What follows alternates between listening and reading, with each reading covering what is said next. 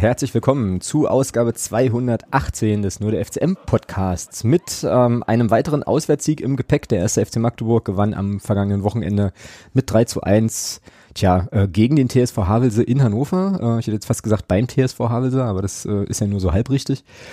Und äh, wir werden dieses Spiel natürlich heute, ähm, ja, denke ich mal, recht ausführlich nachbesprechen. Dann natürlich auch auf ja das anstehende Spiel gegen den MSV Duisburg vorausblicken.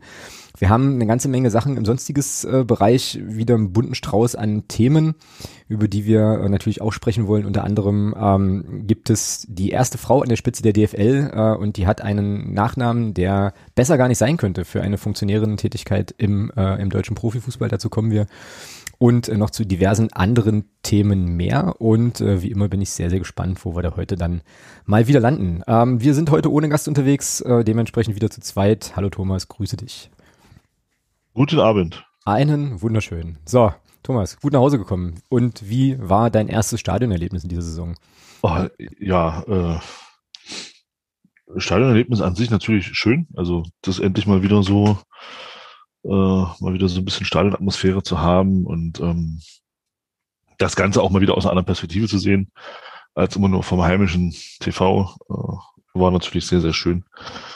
Äh, kann man sich durchaus ganz schnell wieder dran gewöhnen. Mhm. ja, und ich fand auch das Niedersachsenstadion, um jetzt schon mal gleich reinzustolpern in das, äh, in das Havelse-Segment, äh, jetzt auch keinen ganz so schlechten Ort zum Fußball gucken. Ne? Also war schon eigentlich ein ganz cooler. Nee, schönes Stadion, ja.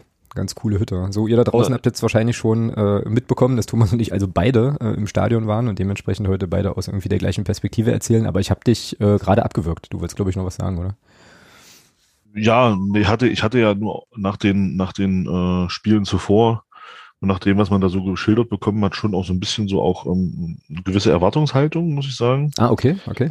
Ähm, also ich wurde jetzt persönlich nicht groß enttäuscht, aber es war schon äh, von dem, was man so gehört hat, mit, mit vielen Torchancen und so, das habe ich am äh, Samstag nicht gesehen. Ich fand, das war ein eher schwächeres Spiel, muss ich sagen. Ähm, was sicherlich auch am Gegner lag, weil Havese hat das in meinen Augen äh, sehr, sehr ordentlich gemacht. Bis zum ersten Elfmeter. Mhm. Ähm, und pff, ja, also man hat schon gemerkt, da war ein Gegner, an dem kann man sich wenn es nicht ganz so gut läuft, auch mal ganz schnell die Zähne ausbeißen. Ja. Also, mhm. ja, stimmt. Du hast ja, du hast tatsächlich ja noch gar nichts gesehen, ne, diese Saison, oder? War das nicht so? Hast du letzte Woche nicht gemeint? Ähm also nicht im Start, also jetzt, naja, na, doch, die, die, die Punktspiele habe ich gesehen gegen, gegen Mannheim und gegen Freiburg. Ich hatte das ja, Pokalspiel nicht gesehen. Stimmt. Ähm, jetzt halt äh, habe das erste Mal doch im Stadion. Mhm, genau, stimmt. Ah, genau, ja. Ja, ja, da kommen wir, glaube ich, gleich nochmal so ein bisschen ausführlicher drauf. Also ich habe mir das Spiel nochmal angeschaut, äh, komplett, das habe ich irgendwie unterbekommen. Ähm, und äh, war mir auch irgendwie nochmal ein Bedürfnis, weil ähm, ich nämlich fand, dass wir im Stadion eigentlich eine total, eine total geile Perspektive hatten. So, also das hat man, wir saßen ja relativ weit oben und haben eigentlich das ganze Spielfeld komplett im Blick gehabt, fand ich cool. Ähm, und habe dann aber so gedacht, naja, jetzt will ich es wirklich mal wissen. Ähm, habe da versucht ein bisschen, äh, also mir sozusagen Zeit einzuräumen, das Spiel dann auch tatsächlich nochmal im, äh, wie sagt man so schön, im Real Life zu gucken, um einfach nochmal so zu vergleichen, ob die Eindrücke, die ich da im Stadion so hatte, dann mit denen übereinstimmten, die ich am Fernseher hatte. Da gab's dann ähm, ja schon auch noch mal so ein paar äh, naja so ein paar Sachen wo ich mich dann also wo ich halt Fragen habe äh, die wir die wir dann gleich noch mal besprechen können und jetzt habe ich irgendwie einen Faden verloren ist natürlich wieder geil wie habe ich wie habe ich angefangen ja. äh, ja. ja. Geil. Mach einfach weiter. Ja, wir machen einfach weiter. Wir überspielen das jetzt hier ganz entspannt. Du hast das also Spiel nochmal gesehen, um eine andere Perspektive drauf zu haben. Ja, richtig, genau, äh, genau, ja. genau, genau, genau. Aber eigentlich wollte ich darauf gar nicht hinaus, alter Schwede. Ach so. Es ist so schlimm. Gut. Ja, äh, äh. Nee, warte mal. Wie war das denn gleich? Also Niedersachsenstadion, äh, coole Perspektive, äh, guter Ort zum Fußball gucken. Ähm, ich habe es mir nochmal angeschaut. Ja, keine Ahnung. Also äh, alles ordentlich, äh, ordentlich durcheinander gerade im Kopf. Warum eigentlich? Ach so, genau, weil ich nämlich eigentlich ganz anders anfangen wollte. Ähm, ich wollte nämlich, ich wollte, ich habe nämlich, ich habe nämlich hier noch ganz andere, noch, noch so ein paar andere Stichworte auf dem, äh, auf dem Zettel, die so mit dem Stadionbesuch zu tun haben und gar nicht so sehr so, mit, dem, mit dem Spiel an sich. Naja, Stichwort Rennebohren ganz hinten. Rennebohren. Ja, Grüße an Axel an der Stelle. Ja, also es ist, es ist auch unser Sendungstitel. Ähm, das hatte ich jetzt vor der Sendung schon festgelegt. Ich kann mich nur nicht mehr so richtig dran erinnern, wie diese Aussage zustande kam. Wie war das denn? Ja, es ging da so ein bisschen um das, ich nenne es mal, ich sag's jetzt mal, um das äh, Niveau äh, äh, des ein oder anderen äh, Menschen, der da in unserer unmittelbaren Nähe saß, Schrägstrich stand. Hashtag Also- Hubschrauber-Einsatz? Nee, das nochmal. Ja, genau, zum Beispiel. Und da guckte, dann guckte ich Axel so an und Axel sagte dann bloß so, ja, Rennebohren ganz hinten. Ja, und dann, das war dann so, damit war der Spruch des Tages geboren. Mhm, Richtig, stimmt. Ja, ja das war äh, ja insgesamt irgendwie interessant. Ich habe nämlich hier noch auf dem äh, Zettel als Stichwort Hooligans auf Sitzplatzsuche, habe ich das mal so genannt. Ähm, wir hatten uns, wir hatten es ja noch in der letzten Woche davon, dass äh, du ja noch, also dass ich ja so meinte, na mal gucken, es gibt ja nur Sitzplätze. Beziehungsweise äh, hatte ich das im Verkauf gesehen, dass da Sitzplätze angeboten werden, richtig auch mit einer äh, ja, entsprechenden personalisierten Ticketgeschichte und so und bla. Und der dann noch so meinte, na mal gucken, ob es Leute gibt, die, äh, die dann auf ihrem Platz beharren. Und du hast ja dann noch so gesagt, naja, äh, du, du hoffst halt nicht, weil das ja bei Auswärtsspielen irgendwie üblich ist, dass du dich halt irgendwo, eben irgendwo hinsetzt. Ne? Und äh, es kam dann, wie es kommen musste. Und ich fand das wirklich irgendwie ulkig, dass dann halt Leute ähm, da so ein bisschen rumliefen. So irgendwie, keine Ahnung, tätowiert bis unter die Zunge, ne, Kategorie C-Shirt, äh, Ostdeutschland Schlapphut, so, so, so Fischerhut. Und dann aber so, äh, Entschuldigung, du sitzt auf meinem Platz. So. Also das fand ich irgendwie, fand ich irgendwie ulkig, äh, so, ähm, das, das so ein bisschen zu, äh, zu beobachten. Aber äh, ja, letzten Endes hatte ja dann doch jeder, jeder seinen Platz gefunden da und äh, hat sich ja dann auch irgendwie ganz gut verteilt. Und ich fand so im Nachgang auch irgendwie nochmal so, ähm, eigentlich, und ich erkläre auch gleich warum, nur eigentlich, eigentlich, jetzt mal so aus Elternperspektive, wir sind ja nun, äh, sind ja nun irgendwie beide Väter und hatten das Thema ja neulich im Podcast schon mal, wäre das eigentlich ein ziemlich gutes Spiel gewesen, um mit Kind mal entspannt ins Stadion zu gehen, fand ich so irgendwie, weil äh, genügend Platz, genügend Auslauf, äh, irgendwie keinerlei, ähm, na wie sagt man denn, keinerlei drohende drohender Ungemach irgendwie oder so. Ähm, und wenn man das gewollt hätte, hätte man sich da, glaube ich, einen richtig entspannten äh, Familienfußballnachmittag machen können, oder? Ja, naja, ja, wenn die Polizei dann auch äh, mitgespielt hätte. Ja, das Also waren ja so. wenn Mhm, Also wenn man gesehen hat, äh, was da aufgefahren wurde äh, beim ähm, ja beim äh, Hochrisikospiel ähm, Magdeburg-Havelse oder Havelse-Magdeburg, das war schon ja, das war halt der Partie, muss ich sagen, auch angemessen. was? Also ich fand das, ja, ne, überleg mal, also es war das, es war eines der der brisantesten Spiele dieser Liga. Ich meine, da ist doch völlig angemessen gewesen, dass da am Gäster, am Gästerparkplatz direkt an der Einfahrt ein Wasserwerfer rumstand. War das so, ja. ich kam halt mit der Straßenbahn, ich war ja in, in Ja, ja. das ganze Wochenende, ich habe das gar nicht. Den, den haben sie, den haben sie dann im Laufe des Spiels gefühlt fünfmal umgeparkt, weil der stand dann irgendwo anders, als wir dann wieder, also als wir, als wir auf dem, als ich mit Christian auf dem Parkplatz draufgefahren bin, stand der, wenn du raufgefahren bist, rechts, als wir dann, ähm, als wir dann gingen vom Parkplatz runter, stand er links. Und als wir dann aus, vom, nach dem Spiel wieder zurückgingen zum Auto, stand er wieder rechts. Also die haben da wahrscheinlich Probleme gehabt, die richtige Stelle zu finden. Oder vielleicht wollten sie auch mal einfach nur kurz in Schatten, ich weiß es nicht. Na, vielleicht hat er einfach einer Fahrschule gemacht. Auf dem Ja, Modell. auch möglich. Kann ja auch sein, Re. Reiterstaffel unterwegs und äh, ein Haufen Sixpacks und also ja, ich fand, das war ähm, den marodierenden Horden aus dem Osten absolut angemessen, dieses Polizeiaufgebot. Naja, du darfst aber nicht vergessen, also äh, das Duell gab's auch länger schon nicht mehr, ne? Also das macht ja dann die Brisanz Ja, ja. noch mal ein Stückchen Ja, ja, schärfer. klar, natürlich. So, äh, ja, schon irre. Also ich habe nur, ich habe nur ein paar Bilder gesehen auf Twitter. Ich habe das selber jetzt nicht so empfunden, muss ich sagen. Ich kam aber, ähm, kam ja auch irgendwie aus der Stadt. Ich war das ganze Wochenende in Hannover. Muss im Übrigen auch sagen, Hannover hat mich gut behandelt. Also ähm, war ich, also ich kannte Hannover ich, eigentlich vorher nicht so, sondern eigentlich nur so den Bahnhof. Aber ähm, das, ja, war dann war schon auch insgesamt ein nettes Wochenende. Ähm, und habe das jetzt nicht so erlebt, muss ich sagen. Also äh, bin dann mit der Straßenbahn ganz entspannt irgendwie. Ähm, ja, du, warst ja auch, du warst ja auch kein Auswärtsfan in dem Sinne. Also- na, na doch, also schon, schon auch als solche erkennbar und äh, bin Ja, aber bist ja dann nicht den, den, ich sag mal, den obligatorischen äh, Ja, Pkw-Weg ge gekommen. Ja, das stimmt, das stimmt. Aber fand jetzt auch, also so in meiner Erinnerung, ja, also ich empfand Nein, das jetzt nicht, ja alles. empfand ja das jetzt nicht als übermäßig krass, aber wenn die da natürlich einen Wasserwerfer hinstellen, dann muss alles zurückhaltend, alles gut, aber warum dann Wasserwerfer stehen muss, weiß ich nicht. Naja, der brauchte wahrscheinlich, musste bewegt werden oder so, keine Ahnung. Ja, Ja, vielleicht haben Stunden gefehlt wegen Corona oder so, ich weiß es nicht. hm, Ähm, weiß es nicht. Naja, und dann, äh, also um nochmal auf diese Elternperspektive zurückzukommen, auch das hatten wir ja schon mal thematisiert. Ähm, dann hatte ich mich auch wieder so gefragt und da wieder wieder so ein bisschen so die Frage an dich. Ich glaube, du hattest es auch schon mal schon mal erzählt. Äh, der der Torwart von Havelse wurde ja dann irgendwann ähm, bei jedem Abstoß mit Arschloch äh, betitelt und also das ist so die eine Sache, aber was ich halt viel viel schlimmer fand, war, dass es dann wieder irgendwelche Dillos gab, die der Meinung waren, irgendwie Düker du Zigeuner singen zu müssen. Wo ich mir dann auch so denke, äh, also wann können wir das endlich mal lassen, diese Scheiße? Ähm, und mich dann halt wieder so gefragt, okay, also wenn ich jetzt hier mit meinem Kind im Stadion gewesen wäre, das wäre ziemlich erklärungsbedürftig gewesen, so, ne? Und dann wieder so die Frage, wie, wie, wie macht man das dann, ja? So, ähm, oder was, also wie findet man da einen guten, weiß ich nicht, einen guten Dreh, das irgendwie, das irgendwie zu erklären und jetzt äh, nicht dafür zu sorgen, dass der Kurze Rennrohren halt, ganz hinten. Renn, ach so, und das, okay, ja. Nicht, dass der Kurze dann im Kindergarten dann aufschlägt und hier, weißt du, äh, ähnliche Sachen singt oder so, keine Ahnung. Ja, also, äh, ja, wie würdest du es machen? Also einfach, äh, ja, sag mal, mach mal. Übersprechen. Ja. Das ist ja das, was ich damals schon gesagt habe, wo ich mit meiner Tochter beim Pokalspiel war. Genau. Gegen Darmstadt, wo dann eben, wie gesagt, äh, mit Diagonalsichtlinie 180 Meter entfernt ähm, Abseitsstellungen gesehen werden.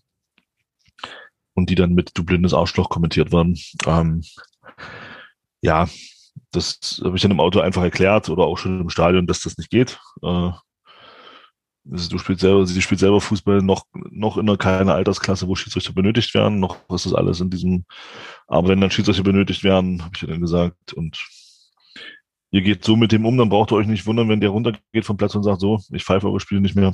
Mhm. Und dann könnt ihr kein Fußball mehr spielen. Ja. Dann hat sich das erledigt. Ja? Und ähm, ja, naja, mit dieser, mit dieser Antiziganismus-Geschichte äh, wahrscheinlich dann ja, noch, mal ein bisschen ja. noch mal ein bisschen schwieriger, ne? Äh, so, das, aber, das, das, in der Situation war ich Gott sei Dank noch nicht. Ja, ja, aber das, das erklären zu müssen. Ja, aber es ist auch interessant, was inzwischen so kreist, ne? Wenn, wenn sich so auch privater die so die Rollen so ein bisschen, so ein bisschen verändern. Ähm, ging mir so ein bisschen durch den Kopf auch, aber ähm, ja. Nun, ähm, lass uns mal so ein bisschen auf den sportlichen Teil der Veranstaltung gucken. Du hast ja am Anfang schon so ein bisschen eingeordnet, äh, wie du es so fandest.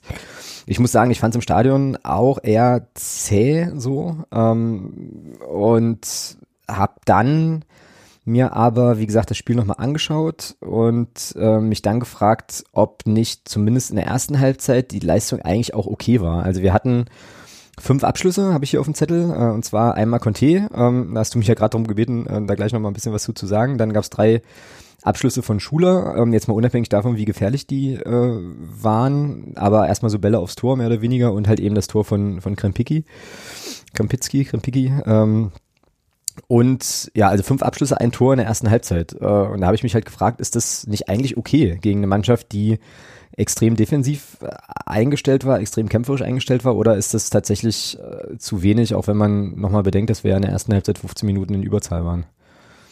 Wie würdest du das einschätzen? Also, weil ich fand das so von den Zahlen, also wenn ich das jetzt nur mal so angucke, fünf Abschlüsse, ein Tor und die defensiven Havelser, können wir auch gleich nochmal was zu sagen, fand ich eigentlich okay. So. Es kommt, also ja, das kommt darauf an, wie man Abschluss definiert. Ja. Also ein Ball, der übers Tor geht oder am Tor vorbei, ja, ist jetzt Definitionssache. Ähm, was man da in meinen Augen ins Verhältnis setzen muss auch, in, ist, dass äh, Abschlüsse hin oder her für meinen Geschmack Habelse zu viele Abschlussmöglichkeiten hatte. Ja, das kommt nochmal dazu, ja, okay. Ähm, man dagegen ich fand, ich fand auch, ich fand bis zum Platzverweis, fand ich Habelse überhaupt nicht defensiv. Hm. Ich muss sogar sagen, das war mein persönlicher Eindruck. Das äh, werden sicherlich jetzt auch einige wieder anders sehen, ist auch nicht schlimm. Mein persönlicher Eindruck war, dass bis zum Platzverweis Havelse besser war. Oh, okay, krass. Als wir. Ähm, das fand wir ich nicht, zwar, aber ist interessant, aber erzähl mal. Wir haben, wir haben zwar schön, schön den Ball laufen lassen, ähm, aber es war alles, alles relativ, äh, ja, es war nicht zwingend genug. Ähm, wir hatten in der ersten, wie gesagt, in der Anfangsphase den Abschluss von Conte, wo ich nichts zu sagen möchte. Ähm, dann das Ding von Schuler nach der Standardsituation. Ähm, mhm wo er da bei komisch annimmt und dann geht er halt übers Tor. Mein Gott, das passiert. Ja, also da mache ich dem, da kann man ihm keinen Vorwurf machen in meinen Augen. Das, der war schwer unter Kontrolle zu kriegen und dann passiert sowas eben. Ne?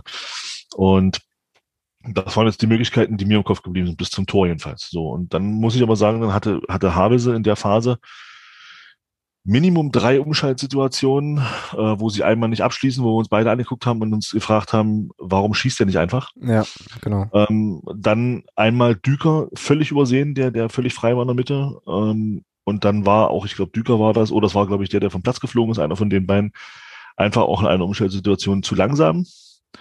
Wenn der ein bisschen schneller gewesen wäre, wäre es auch eine 1 gegen 1 Situation und gegen Torwart gewesen. Hätte es durchaus klingeln können. Also ich fand die Qualität der Chancen fand ich, fand ich von Havelse besser, weil sie, weil sie einfach, oder der, nicht der Chancen, Chancen waren, sie haben ja dann keinen Abschluss hinbekommen, der Abschlussmöglichkeiten, die sie hatten, sagen wir es mal so. Mhm. ähm, fand ich von Havelse schon besser, weil, weil sie verdammt gut umgeschaltet haben in der ersten mhm. Halbzeit. Ja, ja, bin ich, bin ich bei dir. Jetzt habe ich mich gerade über, jetzt habe ich gerade gefragt, was, was jetzt wann besser bedeutet, aber wenn man das jetzt bezieht auf die, ähm, ja, auf die potenziellen Torgelegenheiten, von denen sie ja dann, wie du gerade sagtest, ein paar nicht, nicht gemacht haben, dann, dann bin ich da bei dir. Auch in der 45. Minute hatte ich jetzt hier noch auf dem Zettel, gab es von dem äh, Kollegen Blume noch einen Abschluss, eine Abschlussmöglichkeit.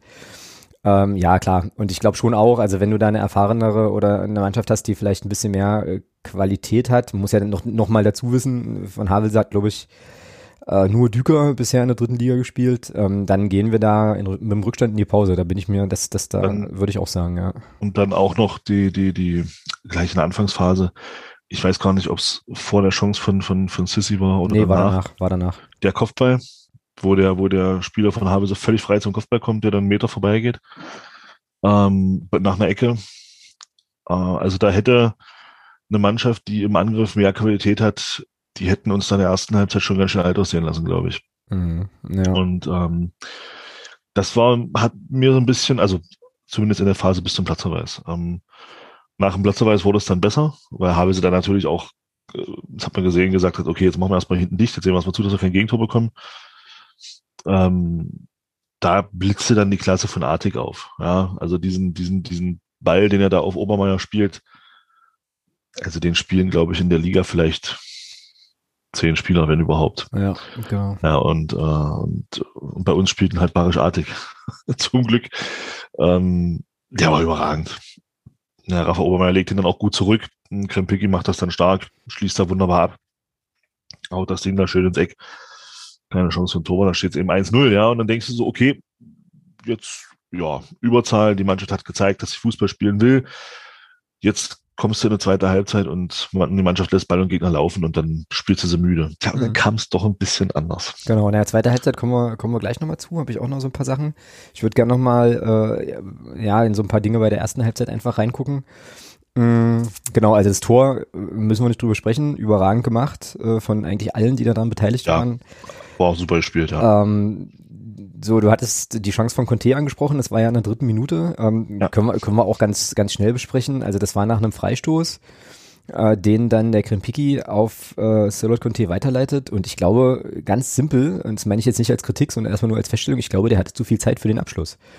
So, weil. Äh, äh glaube ich nicht. Na, glaube ich schon, weil. Er hatte genauso viel Zeit wie beim, wie beim 1-0 gegen St. Pauli. Nee, beim 1-1. Na, aber da. Nur mit dem, nur mit dem Unterschied, dass die, dass die Position für den Abschluss sogar noch leichter war als gegen St. Pauli. Ja, also das erinnere ich anders, weil ich irgendwie in meinem Kopf äh, irgendwie abgespeichert hatte, dass es gegen St. Pauli so war, dass der den Ball die, die Bälle serviert bekam und eigentlich sofort abziehen konnte. Und äh, also so habe ich es mir jedenfalls, so habe ich es in Erinnerung. Und hier war es ja so, er kriegt den Ball und guckt und macht irgendwie noch einen Schritt und äh, legt ihn dann, legt ihn dann daneben. So, also da war meine, das habe ich glaube ich im Stadion auch gesagt, halt meine erste Reaktion, der hatte einfach zu viel Zeit für den Abschluss. Und äh, wenn er da ja, ich meine, das sind ja auch irgendwie Bruchteile von Sekunden, ne? ist ja auch klar. Ne? Aber wenn er da vielleicht einfach weniger, weniger nachdenkt und äh, gleich draufhaut, ist das Ding, ist das Ding wahrscheinlich drin. Also das ist war jetzt, war jetzt mein Take. Äh, und was ich da auch nochmal sagen will, ähm, das passiert auch anderen Stürmern, ne? dass die halt mal so ein Ding verlegen. Also äh, ist jetzt war jetzt für ja, mich ja. nicht, war jetzt für mich für mich natürlich, also natürlich war natürlich ärgerlich äh, so, aber äh, ist jetzt generell für mich kein Beinbruch gewesen an der Stelle. Nee, um Gottes Willen, ist es nicht. Das, das wollte ich damit auch gar nicht sagen. Äh, aber das ist eben genau das, wo ich sage, das ist halt eine seiner Schwächen, der Torabschluss. Mhm. Ja, also, also da, da, sind also, wir uns einig. Also, also, den, also den Ball, den Ball aus, aus sechs Metern aus dem Winkel tatsächlich am Tor vorbeizuschieben, ja. das musst du auch erstmal schaffen. Also ich fand es schade, weil ich will dieses Trikot haben. ja, ach, ich, ich, will dieses, ich will dieses Trikot, ja, aber deswegen, deswegen fand ich es unheimlich schade, dass er da nicht getroffen hat. Also naja, vor allem im Nachgang, äh, wenn man sich dann nochmal überlegt, dass die Chance, also dass es einfach wirklich wenig Gelegenheiten gab, ne? also vor allem auch wenig Gelegenheiten dieser Qualität. Ist es mal, das wäre natürlich, zu, Entschuldigung, aber das wäre natürlich zu dem Zeitpunkt absolute, absolute Dosenöffner gewesen. Ja? Na klar, ja. Also du hättest teilweise wirklich gezwungen, hinten noch mehr und dann wäre es natürlich für Sissy ein ideales Spiel gewesen. Dosenöffner ist eine Phrase, oder? Ja, mit muss. Ja, ähm. So. Und dann wäre es für Sissy das ideale Spiel gewesen. So spätestens mit dem 1-1 nach der Halbzeit machen die natürlich hinten dicht. Und dann wird es für, für einen Spieler wie ihn, der natürlich von seinem Tempo lebt, unheimlich schwierig. Ja. Genau, ja. Ja, ich bin immer noch, äh, immer noch in der ersten Halbzeit, aber wir kommen gleich zur zweiten. Alles Halbzeit. gut, Hast das du war schon, ja auch, ja, schon ein paar Mal angetickt, ähm, kommen wir gleich zu. Genau, also die, es gab diese Chance in der dritten Minute und dann fast direkt im Gegenzug hatte Düker die Chance, äh, das, das 1 zu 0 zu machen. Und da fand ich auffällig, dass, die, dass der Kollege Lakenmacher, der dann auch mit Gelb-Rot vom Platz flog, den Ball da gegen drei Spieler behaupten konnte. Ich meine, das waren Riegmann, Obermeier und Müller, also Andi Müller, ähm, so und dann noch auf Düker schiebt, der, ich weiß gar nicht mehr, ich glaube, Außennetz geschossen oder so. Außennetz. Ja. Keine Ahnung, so, aber das fand ich schon erstaunlich, dass, äh, dass er da eben sich gegen drei Gegenspieler so behaupten kann, wobei man vielleicht auch nochmal sagen muss, äh, Riegmann hat ja sein Debüt gegeben in der Anfangself, wurde dann in der Halbzeitpause ausgewechselt und hatte, glaube ich, ein bisschen eine unglückliche, eine unglückliche Halbzeit so. Also habe ich auch nochmal so ein bisschen drauf geachtet, weil der eine oder andere das dann auch äh, irgendwie schrieb, äh, entweder bei WhatsApp oder auch bei Twitter, weiß ich nicht mehr so ganz genau. Ähm, und da war schon einiges auch an, an so Unsicherheit, Aufregung, keine Ahnung, weiß ich nicht, äh, schon auch im Spiel. Äh, und es gab so ein paar Szenen, wo er so kleine blöde, blöde Fehler äh, hatte, die ihm wahrscheinlich hoffentlich nicht nochmal unterlaufen so. Und äh, da war er eben auch, äh, auch beteiligt und da war so das erste Mal, wo ich so dachte, okay, alles klar, die können hier auch in Führung gehen und das dann auch völlig verdient, ja. So und schräg. Die Frage, die ich mir da so stelle, ist, ähm, also ich meine, das ist natürlich jetzt eine total hypothetische Frage, aber Tobi Müller hat nicht gespielt. Meinst du, das hat, äh, das hat was gemacht? So, also ist sozusagen die Abwesenheit von Tobi Müller, ähm, hat die dazu geführt, dass die Abwehr anfälliger war? Ich komme dann nämlich auch gleich nochmal aufs Gegentor beim 1-1 zum Beispiel. Ja gut, machen wir uns nichts vor. Also ich glaube, äh, einen Verteidiger von der Qualität eines Tobi Müller haben wir nicht, außer Tobi Müller halt. Ne? Es gibt nur ähm, einen Tobi Müller, genau. Und ja, ist ja so. Also wir hatten es ja als, als die Kollegen von der von dieser statistischen äh, Auswahl, ich weiß nicht mehr, wie, wie er hieß, Create im letzten Jahr hat, genau, er hatte das ja auch gesagt und unser Gast, der da war, dass hinten Tobi Müller eben in allen, in allen relevanten äh, Werten eine absolut überragende Saison gespielt hat letzte Saison und das trotz einer solchen Grützensaison, wie wir sie letzte Saison hatten, zumindest bis zu einem mhm. bestimmten Zeitpunkt. Mhm.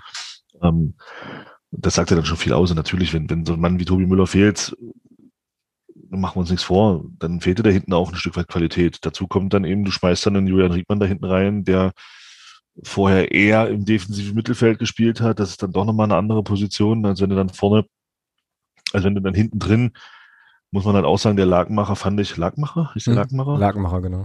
Der hat ja bis zu seiner, bis zu seinem plumpen Versuch dann einen Freischuss zu schinden, hat ja, hat der, ja, Kopf, ja, aber der, aber der hat ja mit, egal gegen wen er gespielt hat, auch ein Bitroff sah gegen den nicht gut aus. Stimmt, der war stark, fand ich auch. Der war richtig gut und, und wenn, wenn der nicht vom Platz fliegt, äh, der hätte uns da hinten ordentlich beschäftigt. Mhm ähm, oder hat es ja auch bis zum Platzverweis getan. Und ähm, wenn du dann so, ein, so, ich sag mal, so einen Gegenspieler hast, der dann auch so ein bisschen, ja, ein bisschen auch schon abgewichst ist, ähm, da gerade als junger Spieler wie Riegmann, der auch noch nicht auf diesem Niveau dritte Liga gespielt hat vorher, mhm. das kommt dann auch noch dazu, dann spielst du auch noch eine fremde Position wie du schon gesagt hast, erstes Spiel dann auch für eine FCM, da bist du natürlich auch ein bisschen aufgeregt und dann, wenn du, dann hast du so einen abgewichsten Gegenspieler, der, der merkt natürlich, dass du auch aufgeregt bist.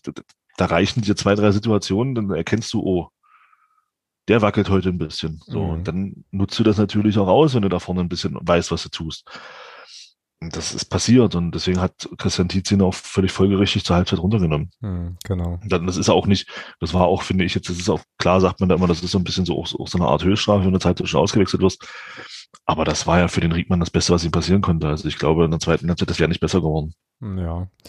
Ja, ich finde das jetzt auch prinzipiell gar nicht schlimm. Also äh, Nö, überhaupt ist es um Gottes Willen. So, ne? Nee, um Himmels Willen, der ist 20, mein Gott, das ist doch klar, ja. dass er solche Spiele hat, logisch. Ja, und dann halt lieber gegen, gegen Havelse quasi mal reingeworfen werden. Äh, also, ne, jetzt kein Disrespekt an Havelse so, aber äh, da mal ein bisschen Luft schnuppern, äh, als dann eben, keine Ahnung, äh, was weiß ich, hier Spitzenteam mit drei Topstürmern einfügen.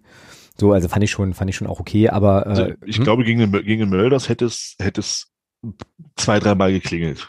Ja, könnte, könnte durchaus sein. Was mir halt auch, was mir halt auch auffiel, wo wir gerade bei Julian Riegmann sind, das habe ich aber nur in der, äh, im Fernsehen nochmal so, so deutlich wahrgenommen, im Stadion nicht. Ähm, der war auch immer ein bisschen höher positioniert auf, als Bitroff, so beim Spielaufbau. Also wenn ähm, Dominik Reimann den Ball irgendwie äh, flach rausspielte auf die Innenverteidiger, dann ähm, standen die ja ziemlich breit ähm, ne? und äh, Riegmann war immer so, naja, keine Ahnung, zwei, drei Meter oder so, wenn du jetzt so eine Linie ziehen würdest vor vor Bitroff positioniert, da habe ich mich dann gefragt, okay, ist das jetzt, also steht der nicht gut? Ähm, oder ist es auch möglicherweise auch so eine asymmetrische Idee, äh, ihn da so ein bisschen vorzuziehen? Das weiß ich nicht. Äh, Christian Tietz hat es doch auf der Pressekonferenz nach dem Spiel gesagt. Ich habe ich hab die nicht gesehen. Ich habe die nicht gesehen. Warum er ihn hat spielen lassen, hat er gesagt, er wollte eben, er hat ihn da eben spielen lassen, weil er schon auch im, im Spielaufbau Qualitäten hat. Mhm.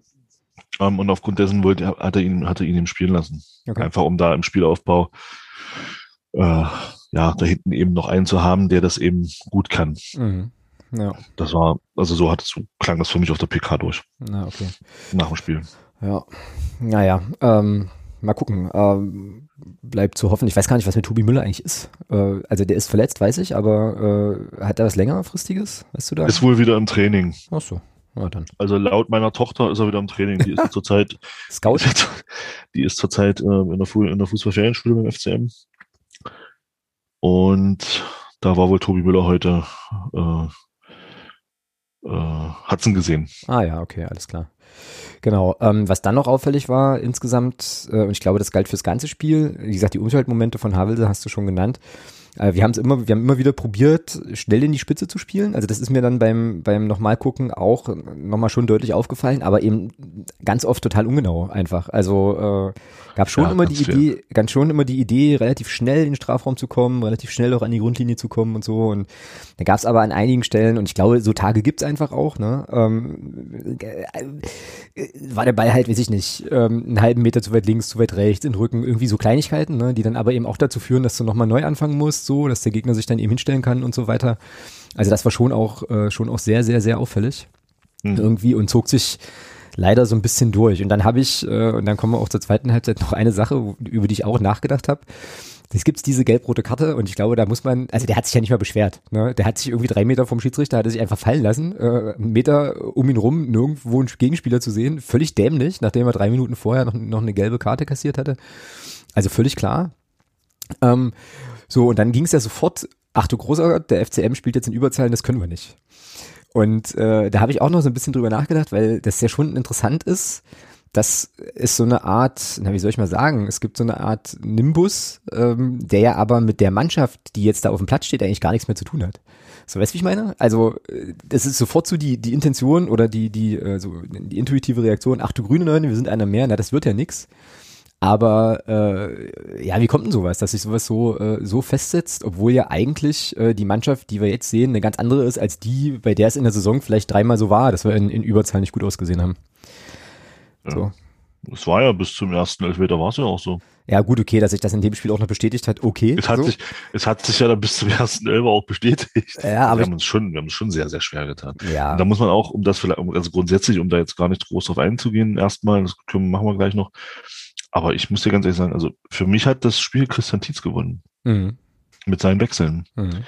Ähm, weil die waren alle, die haben alle gesessen. Mhm. Also ähm, Belbel runterzunehmen war richtig. Er hatte auch einen ganz, ganz schwachen Tag in meinen Augen. Aber auch, wie gesagt, auch das auch ihm, das ist, ja, gestehe ich halt da auch jedem zu, ja.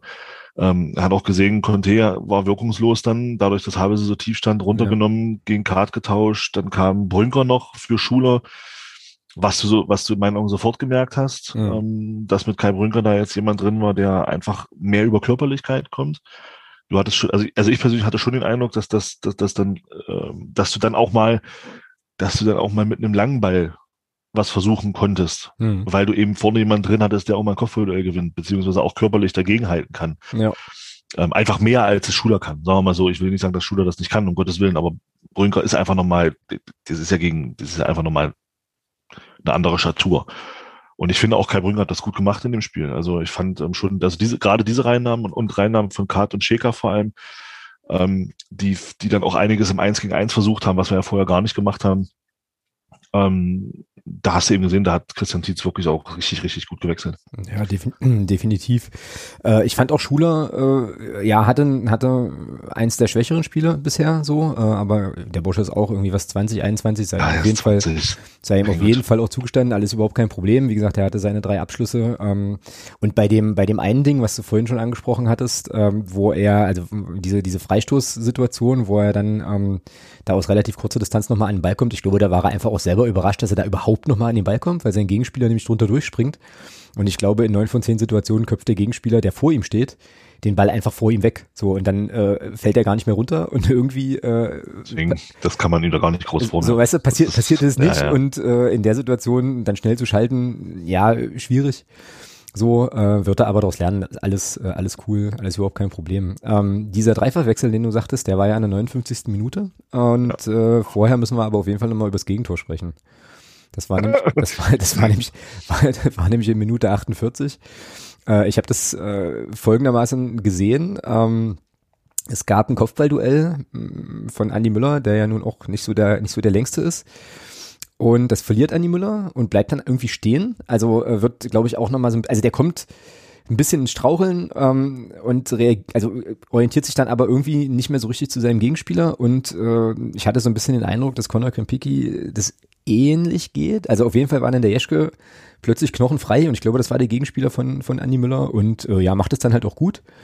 Aber äh, Andi Müller hat doch, Andi Müller ist doch vorher, musste doch vorher in den Kopfball, in den Kopfballduell gegen den Spieler, der das Tor nachher letzten Endes vorbereitet hat. Ja, weiß ich nicht mehr, ob das der, der das vorbereitet ja, ja. hat, war oder der das gemacht hat. Andi Müller hat letzten Endes das letzte Kopfballduell, was auch völlig normal ist, wenn du zwei Köpfe kleiner bist als dein Gegenspieler. Ja. Ähm, war das nicht der Torschütze? Nee. nee. Andi Müller hat das letzte Kopfballduell verloren und dann lief der Torschütze ein und machte das Tor. Ich weiß nicht, wer ihn da, wer den Torschützen da so ein bisschen aus den Augen verloren, aber es war nicht Andi Müller, weil Andi ah, Müller okay. war der Letzte, der das Kopfballduell verloren hat. Ah, okay, na dann äh, ja. nehme ich alles zurück und behaupte das Gegenteil. Aber auf jeden Fall war da irgendwas mit der Zuordnung nicht richtig, ne? Also irgendjemand hat da gepennt. Ja, was, ja, war vielleicht auch die Umstellung. Ähm, war vielleicht auch noch Thema der Umstellung, dadurch, dass Riedmann runter war. Dann, vielleicht hing es damit noch zusammen. Dann stand eben Andi Müller da als Innenverteidiger. Ja gut, wenn du dann natürlich einen hast, einen Gegenspieler hast, der dann wie gesagt, für zwei Köpfe größer ist als du, dann der das ein bisschen beherrscht, das Kopfballspiel, dann verlierst du so ein Duell eben auch als jemand wie Andy Müller, der dann eben körperlich nicht der Größte ist. Mm, ja. ja. Also ja, auf jeden Fall sah das da, nicht gut aus, so ins, insgesamt. Also die Entstehung ja, des Tors, das war alles. Da. Das, ja, das sieht halt doof aus, aber möchte ich auch, also Andi Müller möchte ich da auch komplett rausnehmen, weil was, was soll der Bengel machen? Ja, naja gut, der ja, muss, ja, also, muss ja irgendwie hingehen, ne? tut das ja auch. Ja, eben, also macht, macht das auch, versucht ihn da zu stören, aber ja, das ist dann so, wie wenn Frosch gegen Eichbaum springt, ja, also in der Situation. was, oh, das ist auch eine Phrase, das war keine Fußballphrase, kriegst du trotzdem hier. Was willst du da machen? Da kannst du, also da kannst du Andi Müller komplett rausnehmen. Also mhm. das ist, äh, ja. Und dann, ja, das Tor, weiß ich nicht, also ja, er läuft dann ein, haut das Ding rein. Reimann könnte vielleicht, aber auch das ist jetzt keine Kritik, Boah. könnte vielleicht da einfach ein, vielleicht einen Schritt schneller rauskommen in der Situation, aber ja. Hm. Ja, also da, halt. ja, also Reimann würde ich da an der Stelle tatsächlich mal, mal rausnehmen. Und ich glaube, der nagelt ihn ja auch mehr, mehr oder weniger irgendwo so fast in den Winkel. Ne? Also ist dann auch ja. ja mir geht's mir geht's einfach um den Bruchteil der Sekunde, wo, wo, wo, wo Andi Müller das Kopfballduell verliert. Ach so, dass er den dann quasi dann noch stören kann, oder was? Dass er, dass er da noch, dass er da vielleicht mhm. in der Situation, in dem Moment schon ein Stück nach vorne geht, um ihn da zu stören. Aber das ist kein, überhaupt keine Kritik. Also das ist einfach nur vielleicht auch da wieder Thema, äh, vielleicht ist es tatsächlich auch ein Thema äh, fehlende Spielpraxis. Ja. Ja, wenn er mehr Spielpraxis hat, vielleicht macht er dann genau das und macht eben diesen Schritt dann, wo, in dem Moment, wo Andi Müller das Kopfballduell verliert und macht dann diesen Schritt nach vorne. Mhm und wartet eben nicht, bis der Ball dann da ist, wo er ist und geht dann erst diesen Schritt nach vorne. Ja, ja. Naja, jedenfalls steht es dann 1-1 und alle fragen sich so, okay, was jetzt? Und äh, ich muss ja schon sagen, äh, auch wenn das hier ein FCM-Podcast ist, nach dem Spiel habe ich schon irgendwo auch ein bisschen ein Herz für Havelse, weil ich die, also die haben halt krass, krass gefeitet, ne? Die haben halt wirklich dann das Unentschieden versucht, dann irgendwie, irgendwie festzuhalten mit allem, was sie hatten. Hatten dann auch, wie ich fand, in der zweiten Halbzeit, abgesehen von dem Tor, eigentlich noch, und den Elfmetern, äh, dann eigentlich noch die beste Chance mit in der 63. Minute. Da gab es einen Konter. wo ähm, derjenige, der letzten Endes abschloss, ich habe mir jetzt nicht mehr aufgeschrieben, wie der, wie der Bursche hieß, den äh, Alex Bittroff da so ein bisschen austanzt, vernascht, dann ein Duell gewinnt ähm, und Reimann den Ball dann nur nach vorne prallen lassen kann. Das kann auch das 2-1 sein, so. Ähm, und von uns gab es nicht viel. Also wir hatten zwei Abschlüsse, Abschlussversuche, aber beide aus der zweiten Reihe. Einmal Andi Müller, einmal Alex Petrov, glaube ich. Ähm, ich ganz kurz, ich möchte Ja. meine Aussage revidieren. Du hattest recht, das war tatsächlich Andi Müllers Gegenspiel, der das Tor dann macht. Ja, ne? Dachte ich mir doch. Er hat den Ball nochmal wiederbekommen. Ich hab's, ich hab's anders in Erinnerung gehabt. Ich dachte, dass er den Ball vorlegt und dann äh, und dann der andere. Aber es, es war genau andersrum. Also der, er köpft ihn nochmal nach außen und der Spieler von außen köpft ihn nochmal nach innen und der Gegenspieler von Andi Müller, da hattest du recht, der macht dann das Tor. Hm. Genau, also er startet dann sozusagen, also er gewinnt sozusagen das Kopfballduell und orientiert sich gleich Richtung Tor. Und ich glaube, Andi Müller macht das eben nicht, sondern äh, also Der ist kommt, geht aber auch ein bisschen in Straucheln an die Genau, Müller. ja, ja, genau. Ja, ja, ja. Genau, und ich glaube, in der Situation hat er den, also hat der, hat der äh, Jeschke einfach schneller geschaltet, so, und dann war es eben, war es eben auch zu spät, ja. Nun gut, äh, wie gesagt, äh, Havelse eigentlich mit dem, ja, mit den qualitativ hochwertigeren Abschlüssen irgendwie. Ähm, naja, und dann halt der, die, die beiden Elfmeter, also ähm, der Elfmeter in der 85. Minute für Havelse natürlich maximal bitter, nachdem sie da so gefeitet haben, aber für mich auch klar, also gibt's für mich auch Ja, gar, kein, völlig berechtigt. gar keine, gar keine Diskussion. Gar Und dann keine hast- Diskussion. Und dann hast du richtig gesehen, irgendwie, wie da der Stecker raus war. Ne? Also das war dann irgendwie klar, dass sie, das, dass sie da wohl nicht nochmal ein Tor schießen werden. Dann gibt's das dritte Tor äh, von, von Kai Brünker, Ja. der den Elfmeter schießen darf, weil Artig ihn ließ. Fand ich irgendwie auch cool. Äh, ist natürlich in so einer Situation wahrscheinlich auch einfacher, äh, also in der letzten Minute der Nachspielzeit dem Kollegen den Elfmeter zu überlassen, als wenn es irgendwie noch spitze auf Knopf steht. Trotzdem eine coole Geste, muss er nicht machen. Ähm, und Brünker hat sich richtig gefreut. Ne? Also das fand ich irgendwie auch cool, äh, dass er da so richtig nochmal noch mal, noch mal so abging. Ja. Ja. und ich, ja, ich hatte es gerade eben schon mal gesagt, ne? Ich, also mir haben die richtig leid getan, die Havelse am Ende. Ähm, ich weiß, es ist Profifußball und bla und tralala, ist mir alles bewusst. Aber so der Fußballromantiker in mir äh, dachte so, oh Mann, ähm, dass sie die spielen, also keiner von denen ist irgendwie wirklich Profi, die äh, lassen da ihr ganzes Herz auf dem Rasen so und ja, und dann kriegst du eben so ein, so ein Ding und dann noch eins und äh, ja, naja.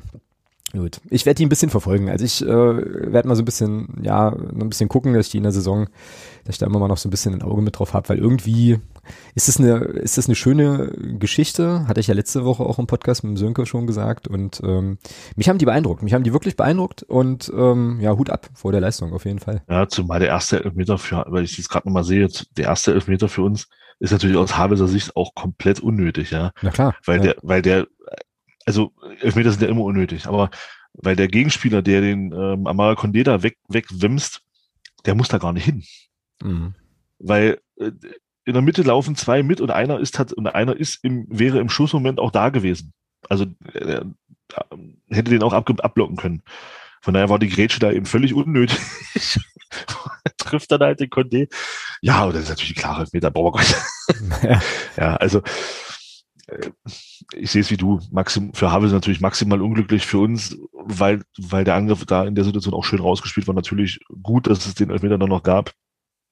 Aber ich denke, mit einem, ich sag mal, wenn wir da mit einem 1-1 vom, vom Platz gehen, brauchen wir uns da auch nicht beklagen. Mhm.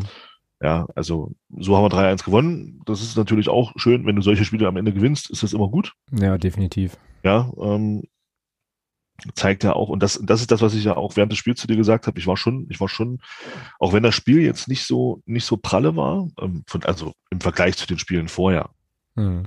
Ja, ich habe es ja erinnert, ich habe ich hab ja auch gesagt, wenn du dir aber, wenn du das teilweise gesehen hast, wie dann wie wie wie wie es im Block um uns rum schon unruhig wurde, so ab Ja, der ja. 60. Minute. Ja, ja. Und da habe ich, das ist ja das, was ich letzte Woche gesagt habe. Diese Erwartungshaltung nach so einem Pokalspiel ist tödlich. Das Schlimmste, was dir passieren kann, ist, äh, wenn du, wenn du äh, dann so in so ein Spiel, ja, der ist ja bloß Habelse. Ja. Wir haben ja St. Pauli an der Wand gespielt, das ist ja bloß Habelse. Mhm. Hast ja gesehen, völlig falsch. Und, und ich war dann so ein bisschen überrascht darüber, dass es dann so unruhig wurde, weil ich, wenn ich bei aller Kritik an dem Spiel im Vergleich zu den Spielen vorher immer im, im Vergleich sehen, ich fand sehr beeindruckend und da muss ich auch sagen, das ist auch Verdienst äh, Christian Tietz, sehr beeindruckend, mit welcher Ruhe die Mannschaft das weitergespielt hat. Da ist Mhm. man nicht in Hektik verfallen.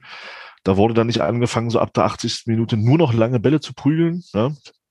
In der Hoffnung, ähm, Brünki wird vorne schon irgendwie einen ablegen und dann Nö, man hat das ruhig weitergespielt, man hat versucht, die weiter zu bespielen und dadurch, dass dann auch die, die Außen doppelt besetzt waren, hast du natürlich auch dann den Ball besser ins Laufen bekommen, hast, habe sie da wirklich ordentlich laufen lassen.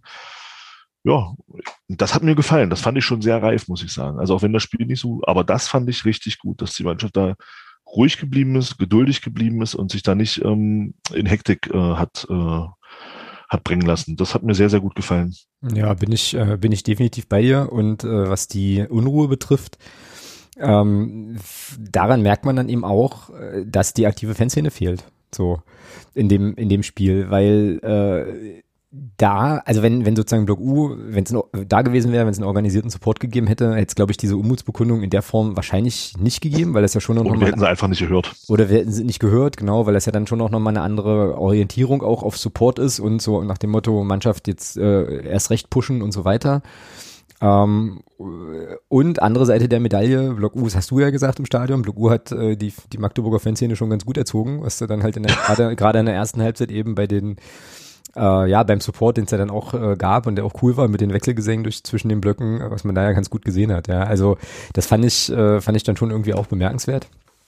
Und äh, ja, ja, interessant. Also auf jeden Fall ein interessantes Spiel, so kann man es, glaube ich, zusammenfassen, ähm, gegen einen Gegner, der nach dem Platzverweis super, super, super tief stand. Also äh, die haben ja dann so ein 5-3-1 gespielt und ich hatte mal darauf geachtet, äh, jetzt aus Reimanns Perspektive war der erste Verteidiger Düker, der sozusagen an der ähm, naja, so unten am Mittelkreis äh, erst stand, also nicht mal an der Mittellinie so, sondern halt im Prinzip noch ein Stückchen, noch ein, noch ein Stückchen tiefer, äh, so am oberen Scheitelpunkt des, des Mittelkreises so, ja. Und das ist natürlich, also ich glaube, das ist ein, das war ein gutes, äh, also ein, ein gutes Spiel, um äh, ja ein bisschen was zu lernen und auch Erkenntnisse zu gewinnen, so wie man eben so eine Mannschaft dann bespielen muss.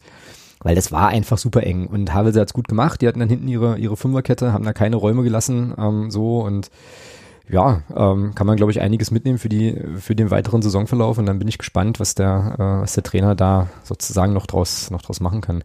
Letzte Frage, du hast es gerade, glaube ich, schon so halb beantwortet so, aber ähm, ich hatte mich jetzt nochmal gefragt, war das jetzt ein, ein, Sieg, der zustande kam, weil wir die einfach geduldig bespielt haben oder haben wir einfach gerade nochmal Glück gehabt, dass, äh, ja, dass Havelse da nicht die Umschaltsituation nutzt und wir einen ganz anderen Spielverlauf haben? Beides. Also in der ersten Halbzeit sehe ich schon so, dass wir ein bisschen Glück hatten, dass Havelse vorm Tor einfach, ja, erschreckend harmlos war. Finde ich, da hatten wir schon Glück. Ja. In der ersten Halbzeit, also für mich, ich bleibe dabei, eine starke Mannschaft oder eine bessere Mannschaft schenkt uns da mindestens zwei ein. In der, in der Phase. Ähm, die hatten innerhalb von zehn Minuten, glaube ich, drei, vier richtig gute Möglichkeiten. Also Umschaltbewegungen dann gehabt, wo sie schon gefährlich dann auch in Richtung unseres Tors kamen. Und da, ja, das müssen wir eben verbessern. Ja, also das, äh, das war dann teilweise zu einfach. Zweite Halbzeit war es dann, finde ich, gerade nach dem 1-1, was ich schon gesagt habe, gerade dann in Kombination mit den, mit den sehr, mit den hervorragenden Wechseln von Christian Tietz, der das echt super gemacht hat, dann da wirklich genau die richtigen Leute gebracht hat, ähm, fand ich, war es schon recht reif. Also es war, noch vielleicht noch ein bisschen zu wenig, äh, hm, ja, es ist ja klar, es ist natürlich schwer. Ich meine, wir reden ja von Drittliga-Fußball, ja, es ist, ähm, und da ist es natürlich dann schon schwer, wenn da hinten eine Mannschaft mit fünf, mit fünf Spielern steht, dann davor nochmal so eine Dreierkette und, und wenn deine Innenverteidiger im Prinzip schon 15 Meter in der gegnerischen Hälfte stehen, genau, genau. dann weißt, dann weißt du halt auch, dass da nicht viel Raum ist. Ähm, trotzdem hätte ich mir gewünscht, dass da vielleicht der ein oder andere Tiefenlauf mehr noch kommt in der Phase, also so in diese, in diese Schnittstellen rein. Das war zu selten. Ähm, das wurde dann mal gemacht beim, eben bei dieser Elfmeter-Entstehung von, von Condé. Da wurde das gemacht. Er legt den Ball gut quer und geht dann genau diesen diagonalen Weg, bekommt den Ball wieder und wird dann gefoult. Das, das war zu selten. Mhm. Ähm, und eben auch mal so, eben auch mal so Dribblings, ja, wie es, wie es ähm, Jason Schäger gemacht hat vom, vom Foul zum, der dann zum Elfmeter zum 3-1 führte. Ja, das hat dann auch gefällt, einfach mal so ein bisschen ins 1 gegen 1 gehen. Ja, und da mal, weil das nur, nur so reißt du so eine Kette dann auch auseinander. Mhm. Und ja. da, wie gesagt, fand ich es aber schon sehr, sehr positiv, dass die Mannschaft da echt geduldig geblieben ist und sich da nicht, nicht selber unter Druck gesetzt hat, sondern da ihren Stiefel weitergespielt hat. Das fand ich schon sehr, sehr stark. Ja. Von daher war es am Ende, am Ende ein bisschen ein glücklicher, aber auf keinen Fall ein unverdienter Sieg. Ja, ich würde, äh, ich würde, um es mal hm? in diesem Sprech zu umschreiben. Ja, also ich würde es einfach äh, als Arbeitssieg titulieren, ähm, so und ähm, ja, habe ich ja gerade schon gesagt, ne, aus dem man, glaube ich, viel mitnehmen kann. Und Ja, du hast es ja auch schon gesagt, wenn du so eine Spiele irgendwie ziehen kannst, dann ähm, ja, ist das auf jeden Fall ein gutes Zeichen und äh, alles andere, was du dazu jetzt äh, ausgeführt hast, wiederhole ich jetzt nicht nochmal. Genau, ähm, ja, dann wäre es das, glaube ich, zum Spiel gegen Havelse. Jetzt recht ausführlich, aber hatte sich jetzt eben auch angeboten, äh, so und dann kommen wir doch mal zu unserem nächsten Gegner, zum MSV Duisburg. Und übrigens fiel mir vorhin siebenteils ein, dass wir ja dann eine englische Woche haben. Ne? So, dann müssen Duisburg wir dann hat übrigens heute einzeln gewonnen. Ach ja, okay. In Osnabrück. Hm. Sind also auch recht gut gestartet, die, die Duisburger, trotz dem, Corona. Dem SV Meppen gefällt das und äh, Paderborn glaube ich auch. Ja, ähm, MSV Duisburg, genau. Ähm, Bilanz, neun Spiele, zwei Siege, drei Unentschieden, vier Niederlagen, zehn zu elf Tore und äh, geilerweise ist die Bilanz in der dritten Liga komplett ausgeglichen. Ne? Sechs Spiele, zwei Siege, zwei Unentschieden, zwei Niederlagen, sieben zu sieben Tore. Und das letzte Spiel gegeneinander habe ich gar nicht mehr in Erinnerung gehabt, war aber am 36. Spieltag letzte Saison ein 3 zu 2 Sieg. Und äh, ja, Kai Brünker, Dominik Ernst und natürlich Barisch Attik äh, trafen da für uns. Äh, David Tomic und Vincent Vermey, der jetzt wo spielt? Vermey? Freiburg, oder? Zwei, kann das sein? Ich glaube ja. Ja, Freiburg 2, genau. Genau. Ähm, trafen, ja. trafen, also, trafen also für Duisburg. Äh, ja, und das war ja dann auf jeden Fall eine Saisonphase, wo wir eigentlich nur noch, äh, also was heißt nur noch, aber wo wir alle so ein bisschen aufgeatmet hatten, wieder, wieder feiern konnten so. Ähm, genau, also das war sozusagen, also jetzt mal so die Statistik zu diesem, äh, zu diesem Duell. Genau, ist ein Heimspiel, gibt, glaube ich, auch noch Tickets. Ich werde es nicht, ich werde es, glaube ich, nicht mal gucken können. Ich werde mir das wahrscheinlich abends erst im Real Life angucken können, weil ich an dem Tag tatsächlich unterwegs bin. Im Reliefe? Im Reliefe, ganz genau. Ähm, ja, und du hast es ja gerade schon gesagt, äh, Duisburg offensichtlich auch ganz gut in die Saison gekommen. Ich habe es mal wieder gar nicht vor Augen. Ich gucke jetzt. Ja, drei Spiele, zwei Siege, ja. Genau. Ach, genau, dieses Osnabrück-Ding war ja eigentlich das, sollte das nicht das Auftaktspiel sein? Das sollte das Auftaktspiel sein. Das musste aber wegen Corona-Fällen bei, bei Duisburg ähm, verschoben werden. Deswegen bin ich, muss ich sagen, deswegen bin ich nicht beeindruckt, aber ein bisschen überrascht vom Saisonstart von Duisburg. Okay. Klar, auch wenn jetzt, ähm, auch die haben im ersten Spieltag gegen Havelse, das war ein relativ souveränes 3-0 gegen Havelse für die, also ihr erstes Spiel. Mhm. Dann haben sie in Saarbrücken 2-0 verloren. Gut, ich glaube, in Saarbrücken werden tatsächlich auch noch andere Mannschaften verlieren diese Saison. Und jetzt haben sie in Osnabrück gewonnen. Also ich denke, für Duisburg wenn man überlegt, aus was für einer Situation die gekommen sind, gerade mit der Corona-Geschichte, da sie konnten ja auch nicht vernünftig trainieren. Ich denke, die können mit den zwei Siegen aus den ersten drei Spielen sehr, sehr, sehr gut leben. Also und, und auch sehr zufrieden sein nach den Bedingungen, die die hatten. Mhm. Ich habe jetzt, ich gucke gerade mal, mit wem die sich so verstärkt haben, was die so für, ähm, ja, wie, wie der Kader so aussieht. Mache ich jetzt gerade mal wieder live. Ähm, ich habe nur mitbekommen, auf Twitter gab es nach dem Saarbrücken-Spiel zwischen dem Trainer Bade, der großer äh, MSV Duisburg-Fan ist, und dem Carsten Pilger, den ich irgendwann hier mal in den Podcast holen muss, der ähm, uns alles über Saarbrücken wird erzählen können, gab es ein bisschen so eine Konversation, die ich so gedeutet habe, dass, dass zumindest der, der gute Trainer Bade äh, doch einigermaßen konsterniert war und schon wieder Weltuntergangsszenarien an die Wand malte, was ihm aber ohnehin relativ schnell, relativ eigen ist. Äh, also insofern, ähm, ja. Ja, aber äh, stimmt schon, ne? Also können jetzt erstmal, können jetzt erstmal nicht meckern und ich, ja, ich meine, Osnabrück, in Osnabrück schlagen, Zweitliga-Absteiger, ist schon auf jeden Fall eine Hausnummer. In Osnabrück zu gewinnen ist auch, äh, glaube ich, generell nicht ganz so einfach. Ja gut, und äh, Havelse, gut, wir haben jetzt gesehen, wie schwer, wie schwer es sein kann. Ähm, ja, Duisburg hat sich, glaube ich, nicht so schwer getan. Ja, die hat, ich weiß gar nicht, wie der Spielverlauf war. Vielleicht hatten die ein frühes Tor. Ich gucke gerade mal rein. So, weil das ändert ja dann auch immer noch mal relativ viel. Nee, gar nicht. Die haben in der ersten, die haben in der 26. Minute das erste Mal getroffen. Ja, ansonsten haben die sich interessant verstärkt. Also äh, Steuerer von, äh, von Heidenheim haben sie geholt, die Quadro von Dynamo, ähm, dann, wen haben sie denn hier noch? Marvin Ajani kam von Wien Wiesbaden, Kolja Pusch, der, äh, den erinnere ich auch als einen ziemlich nervigen Unruheherd äh, vom KfC Uerdingen. Also schon, schon eigentlich eine ganz, ganz okaye Truppe, würde ich so sagen. Ja. Oh, Herr Engin ist, äh, spielt da gar nicht mehr. Der spielt jetzt in, warte, was ist das hier? K7 Pasa, also in der Türkei offensichtlich. Ist aber wahrscheinlich auch gar nicht so relevant, weil äh, Dominik Ernst ja auch nicht mehr bei uns spielt. Ich wollte gerade sagen, Dodo ist ja auch weg. Also genau. Ja, also meinst du, wird ein, wird ein äh, ja, interessantes, anspruchsvolles Spiel dann am Samstag bei uns zu Hause? Wird sich zeigen. Also ist halt noch super früh alles, ne? Also ja. Äh, ich meine, wir haben, glaube ich, ich glaube, was man schon festhalten kann, ist, dass wir schon eine ganz gute Frühform haben. Also du sagst ja auch relativ reife Spielanlage schon und so. Ja, aber äh, Duisburg kommt auf jeden Fall jetzt mit ein bisschen Selbstvertrauen. Ich bin gespannt. Ich bin sehr gespannt. Aber eben auch mit einem Spiel in der englischen Woche. Also in der englischen Woche ist gut. Also jetzt, aber wobei ich glaube, das ist jetzt Montagabend. Dieses, ah, nee, heute war das ja. Heute. In dieser Saisonphase ist das, glaube ich, noch nicht so,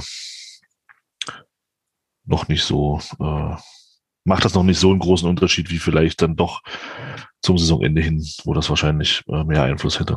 Ja, denke ich auch. Ja, und ich erinnere Spiele gegen MSV Duisburg immer als eher anstrengend, ähm, vor allem auswärts, wo wir irgendwie bisher nie so richtig gut ausgesehen haben, bis, aus, bis auf die letzte Saison. Ähm, ja, schauen wir mal. Du wirst wahrscheinlich im Stadion sein, ne? wirst du es dir live angucken, gehe ich mal von aus. Ja, wenn jetzt nichts irgendwie äh, familiär dazwischen kommt, ja. Okay. Na, und wie gesagt, ich werde es mir dann abends nochmal äh, noch reinziehen.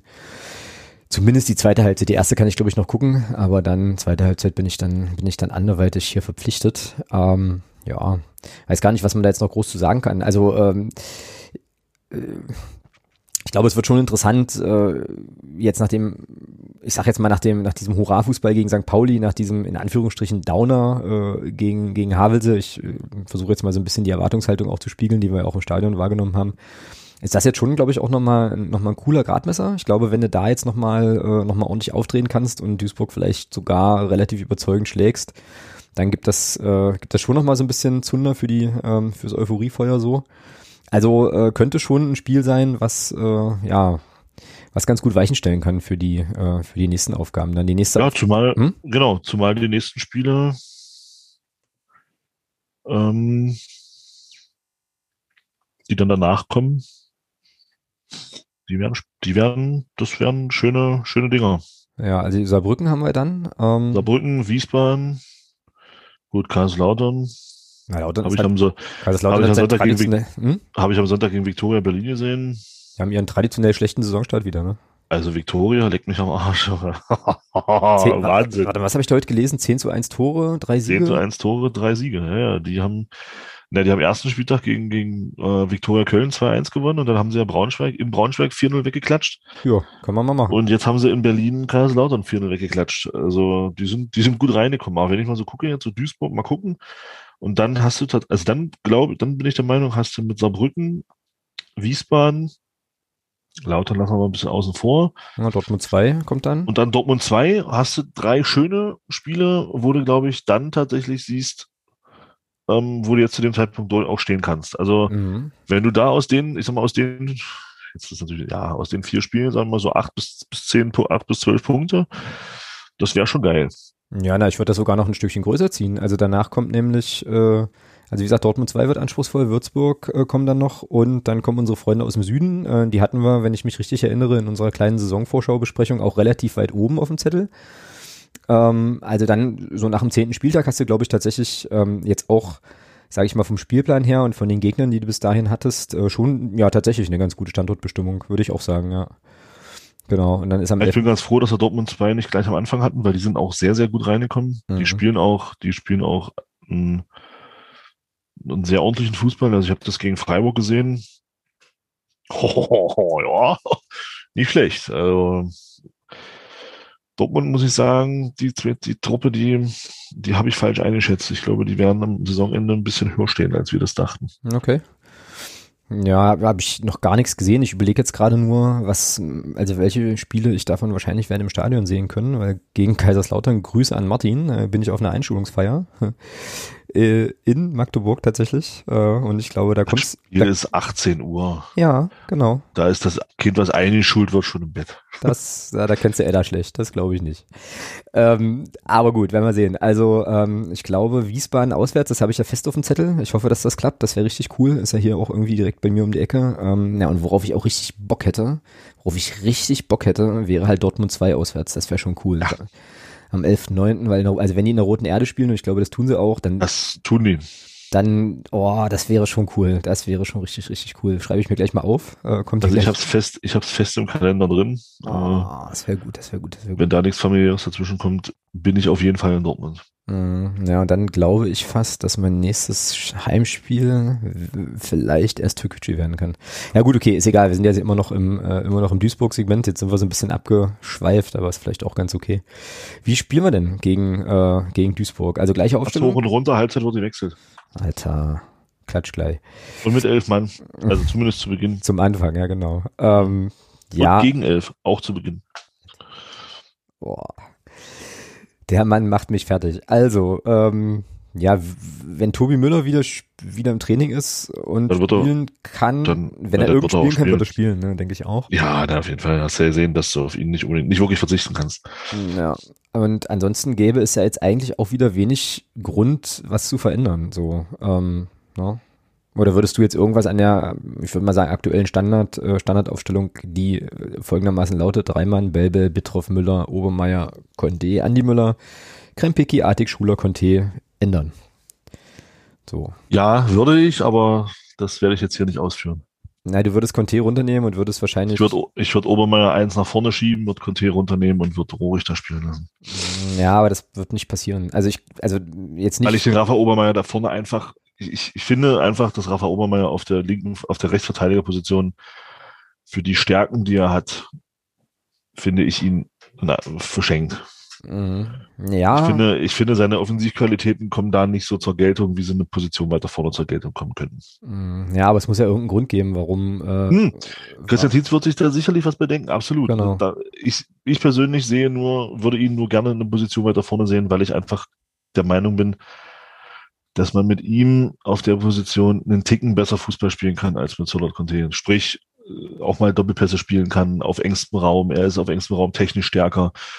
Und das wird gegen Mannschaften, die dann eher tiefer stehen, ist das eben was, was du brauchen kannst. Und das Mhm. fehlt eben Solot Conte so ein bisschen.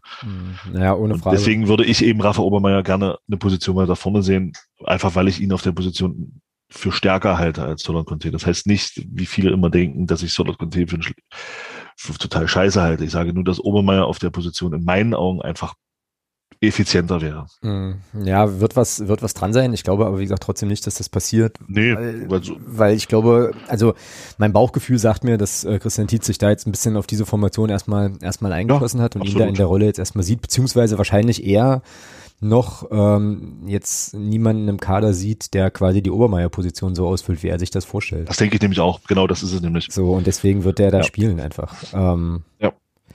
Ich gucke jetzt gerade die ganze Zeit auf, auf, auf das hier reingeschriebene Obermeier und irgendwie sieht das komisch aus. Jetzt muss ich mal kurz, naja, egal.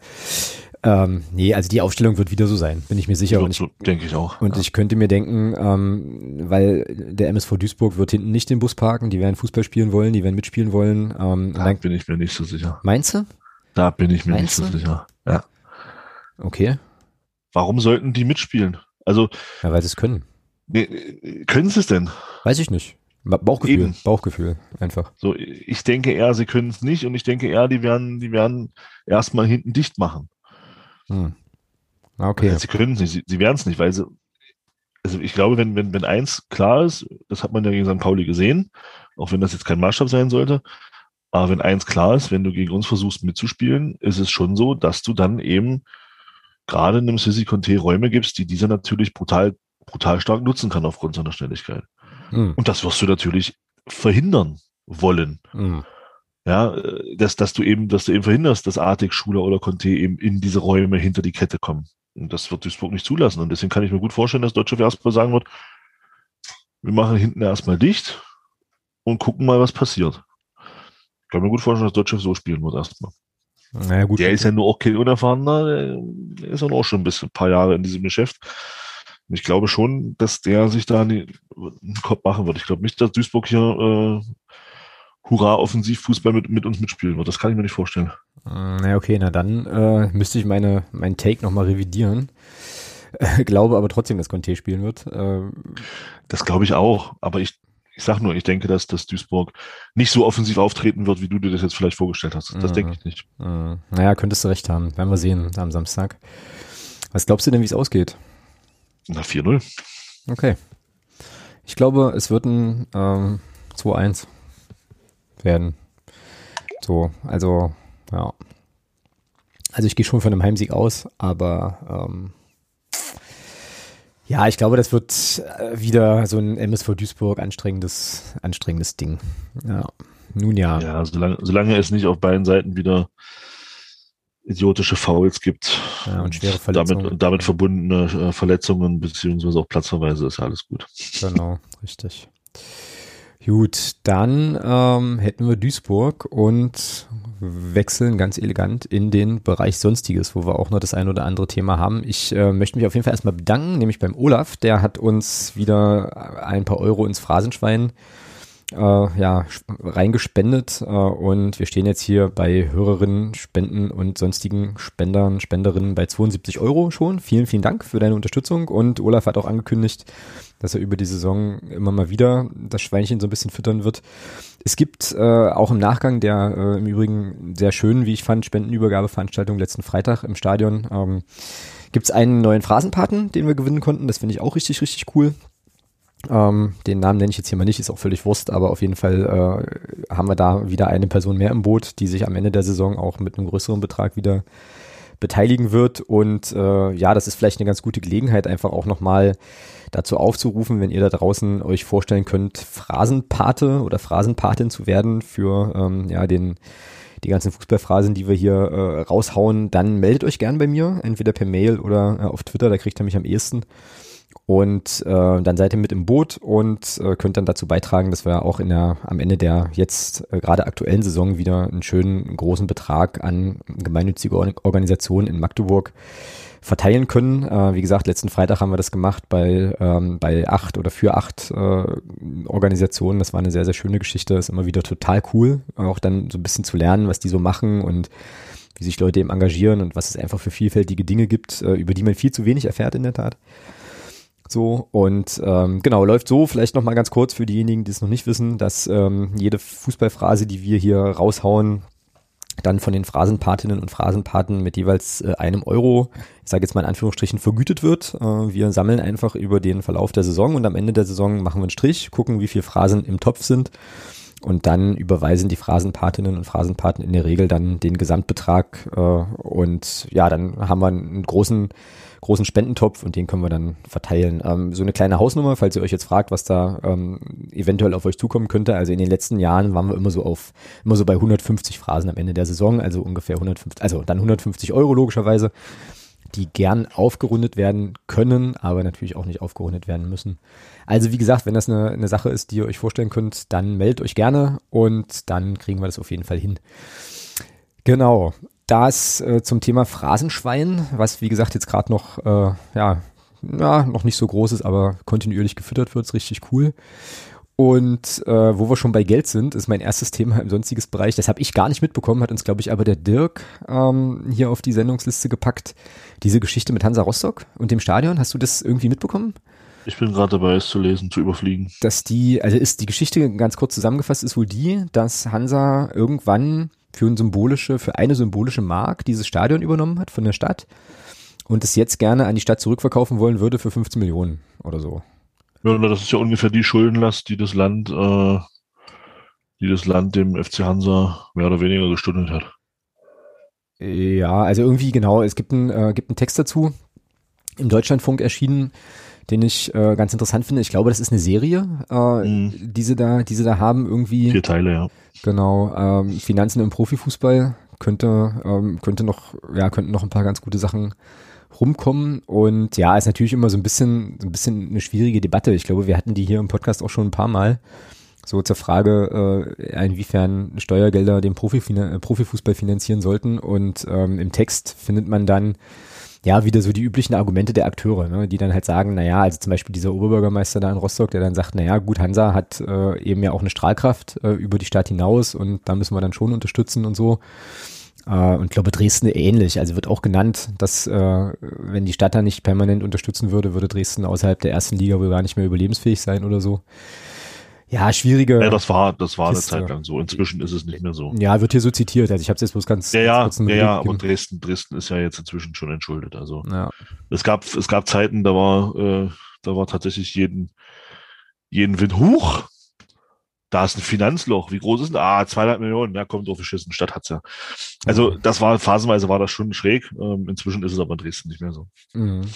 Ja, da ist jetzt hier im Text nochmal so ein bisschen äh, ausgeführt, dass die Kommunen, also wenn es dann um Stadion, Stadien geht, zwischen zwei Übeln wählen müssen. Also entweder ähm, ja Geld Geld geben, damit die Vereine äh, sozusagen die Spielstätte bespielen können oder eben, äh, naja, nicht unterstützen und dann im Zweifelsfall einfach ein Stadion da stehen zu haben, was irgendwie keiner nutzt. Ja. Also, ja, immer, ja, immer klar, das ist, natürlich, das ist natürlich, ich sag mal, das ist natürlich so ein bisschen so die Falle für die Kommunen, ne? Genau. Das ist ja genau, wie, wo gab es denn die Diskussion auch? Gab es die Diskussion nicht auch in Chemnitz im Zusammenhang mit der Insolvenz? Ja, das, ziemlich hat er gesagt, dass er gesagt wurde, die Stadt muss da, muss in Anführungsstrichen da einsteigen, sonst hast du da einen Stadion hingeklatscht für 20 Millionen, was halt ungenutzt ist. Ähm, das siehst du ja jetzt in Erfurt. Äh, das du ja jetzt in Erfurt. Also ich glaube, die spielen ja gar nicht im, St oder spielen die jetzt wieder im Steigerwaldstadion? Ich glaube ja, ich glaube ja. Also letzte Saison haben sie ja dort nicht gespielt, ähm, in der Oberliga, nachdem sie dann absteigen mussten. Äh, ja. Und ja, und dann hast du da eben so ein Ding in der Hütte stehen ich kann, ich muss ja, wenn ich jetzt mal weggehe aus meiner, aus meiner Fußballfan-Perspektive, ich kann da jede Diskussion nachvollziehen, die dann eben geht, ja, nehmen wir mal die 11 Millionen jetzt bei uns, Steh, Stehplatzumbau, das ist super. Als Fußballfan, der da regelmäßig äh, hingeht, freut mich das total, aber ich kann natürlich auch jeden verstehen, der mit Fußball nichts am Hut hat, der dann kritisiert, ja, das Geld hätte man halt auch für andere Sachen nutzen können. Mhm. Ja, also, äh, und diese Diskussion führst du ja dann grundsätzlich immer, ja, das ist ja, wird dann, werden dann Dinge gegeneinander aufgewogen, wo du dann natürlich auch als, ich sag mal, als, ähm, als jemand, der dann, so, ich sag mal, so hardcore auf dieser Seite des Stadion, dieser Stadionneubauten und Umbauten steht, fällt es ja natürlich irgendwann schwer, gegen Sachen zu argumentieren, wie, ja, dafür können jetzt wahrscheinlich zehn Kindergärten nicht saniert werden oder, oder fünf Schulen nicht oder so, ja. Mhm. Kannst halt immer schlecht gegen anstecken in so einer Situation. Ist halt einfach so, ja. Aber das ist natürlich, wie du schon gesagt hast, macht zig Millionen in, investiert und wenn das hier dann leer steht, hast du halt auch nichts davon. Ne? Ja, ich meine, wie wär's denn, wie wär's denn bei uns in Magdeburg, ne? Also ich meine, gut, das Stadion gehört dem FCM nicht, aber ähm, wenn es den FCM nicht gäbe, wer würde das Stadion nutzen?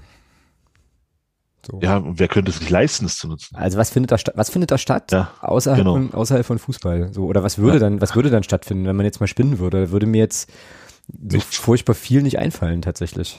Ja, eben. Ja. Ja, naja, und äh, also ich finde ich finde diesen Beitrag äh, tatsächlich nicht schlecht, weil es werden ähm, ein paar interessante Beispiele genannt, einige kannte ich auch noch nicht. Äh, dann gibt's natürlich wieder so dieses Argument, naja, im Profifußball ist genügend Geld vorhanden, man muss es halt nur anders verteilen. Ähm, ich glaube, wenn das so einfach wäre, wäre das wahrscheinlich, würde man es wahrscheinlich machen. Ähm, und es geht aber auch ein kleines bisschen, und das ist jetzt die super goldene Überleitung ähm, in Richtung DFL. Wobei, ganz kurz, ja, ganz ja, kurz, ja, ganz kurz zu dem Thema. Ähm, Elf Leben brauche ich dir ja nicht erzählen, hast du sicherlich auch schon gehört alles. Natürlich, und ich bin ganz traurig, dass die nächste Folge die letzte ist. Ähm, da gibt's ja auch eine Folge zum Thema Stadionneubau, Neubau in, äh, nochmal. Stadionneubau. Stadionneubau in München. Ja, und die ist großartig. Ja. Genau, und da geht er, und, und da finde ich, da, Max macht das ja super, äh, kommen ja wirklich alle Protagonisten da zu Wort oder die zu, zu Wort kommen wollten, die kommen da auch zu Wort. Und ich finde, die ist im Zusammenhang damit wirklich lohnenswert, sich die nochmal anzuhören, wer sie noch nicht gehört hat. Weil da wird auch von, ich glaube, da ist eine, eine, eine Grünpolitikerin, ja, ja. die damals im genau. Stadtrat war. Genau die wird, die ist da und, und die erzählt halt auch, ähm, dass da damals Dinge vom FC Bayern eben auch ähm, verlangt wurden, die die Stadt eigentlich gar nicht hatte. Die Stadt München war damals zu dem Zeitpunkt pleite.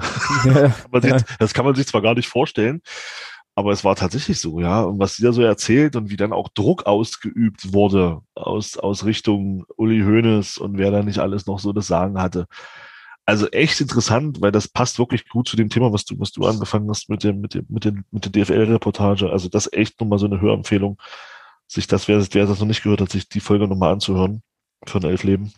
Ja, ich werde nochmal, ich werde versuchen, die zu finden und äh, werde die dann halt auch nochmal in die Show Notes packen. Dann macht's, macht's das vielleicht, äh, gibt's, gibt's da vielleicht nochmal einen Anreiz, da nochmal drauf zu klicken. Genau. Ähm, Sta muss ich mir was aufschreiben, Stadion, Neubau. Genau, ähm, und ich wollte noch mal ganz kurz, wie gesagt, auf die DFL eingehen. Äh, da wird nämlich tatsächlich Wien Wiesbaden als Beispiel genannt. Ähm, und das ist ja auch wirklich absurd. Ne? Und da haben sie recht. Also äh, ja, absolut.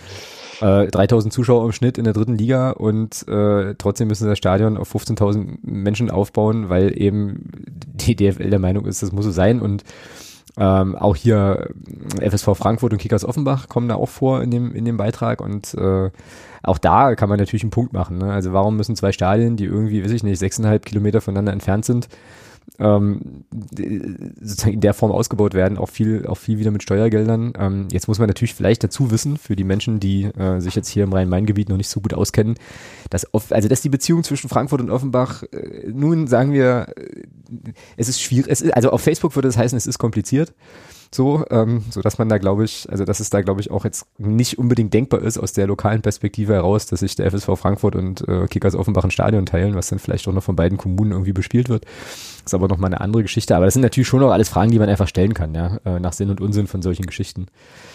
Ja, auf jeden Fall ein sehr lohnenswerter Text. Hm? Ist der FSV da auch mit, mit, mit Offenbach so na, der FSV nicht. So Spinnefeind? Weil nee, da ging's, weil da ist ja der Scheidung vom FSV, was es da betrifft. Naja, ja, ja, nee, also der FSV, äh, die sind ja sowieso eigentlich insgesamt relativ pießig, aber es geht jetzt eher so um die Kommune und äh, eben Ach so. die Frage, ob man nicht, also wenn man, also ne, aus einer Nicht-Fußball-Fan-Perspektive, whatever, ähm, so kann man, und von ganz weit weg, wenn man hier nicht lebt, könnte man sich ja schon die Frage stellen, warum baut man da nicht quasi, ich sage jetzt mal ein kleineres Profistadion, in dem dann eben die äh, anderen Vereine, die nicht Eintracht Frankfurt heißen, ähm, sich das da teilen und das da bespielen. Ne? Und das ist aber, also nee, glaube ich, glaube ich gar nicht denkbar, dass man sich da auf kommunaler Ebene so so einigen kann. Ähm, ja. Das wäre wahrscheinlich ein bisschen so, wie wenn äh, in Magdeburg äh, Handwerk und TuS Neustadt gemeinsam einen Platz bewirtschaften müssten oder so. Ich glaube, das geht auch nicht. Oder der FCM und Fortuna. Oder so, genau, so ungefähr in die Richtung geht das, glaube ich, auch. Ja, genau, genau. Ja, äh, goldene Überleitung zur DFL. Oh, großartig. Wollten wir äh, angesprochen haben, weil dort jetzt die erste Frau an der Spitze der DFL steht. Noch nicht. Oder stehen wird. Ähm, Am 1.1. Okay, die äh, vielleicht den perfektesten Namen hat für jemanden, der eine Funktionärin, Funktionärstätigkeit im, äh, im, im Fußball übernehmen möchte. Die gute Frau heißt nämlich Donata Hopfen. Und es ist, das ist großartig. Es ist wirklich, also wirklich Weltklasse, wirklich, wirklich Weltklasse. Ähm, Müsste der nächste DFB-Präsident bloß noch Malz heißen. Ja, und da müssten die sich verlaufen und dann könntest du sagen, Hopfen und Malz verloren. Ja, e egal. Genau, Hopfen und Malz verloren. Genau. Gottes ja, Willen. Eben, genau, das wär, wie spät ist es denn? Kurz vor zehn? Ja, okay, das erklärt auch unsere geistige, unseren schlimmen geistigen Dünnschiss gerade, aber okay. Aber das wäre doch super. Ja, das stimmt, ja, das stimmt. DFB-Präsident Malz und dann ja, also, falls ich, ja, oder eine Frau Malz wäre ja auch okay. Oder Frau Malz, ja. Genau. Also alle Damen. Ich, meine, ich, hätte, ich hätte auch nichts gegen eine DFB-Präsidentin, wobei ähm, also egal ob Mann oder Frau, also jeder, der sich das antut, äh, Hut ab. Ja. Also, also jeder, der Chef von dem Laden werden will, ja. da brauchst du was auch immer. Ja, da brauchst du auf jeden Fall einen dicken, fetten Besen, der ordentlich durchkehrt äh, und da und mal einmal ordentlich feucht durchwischt.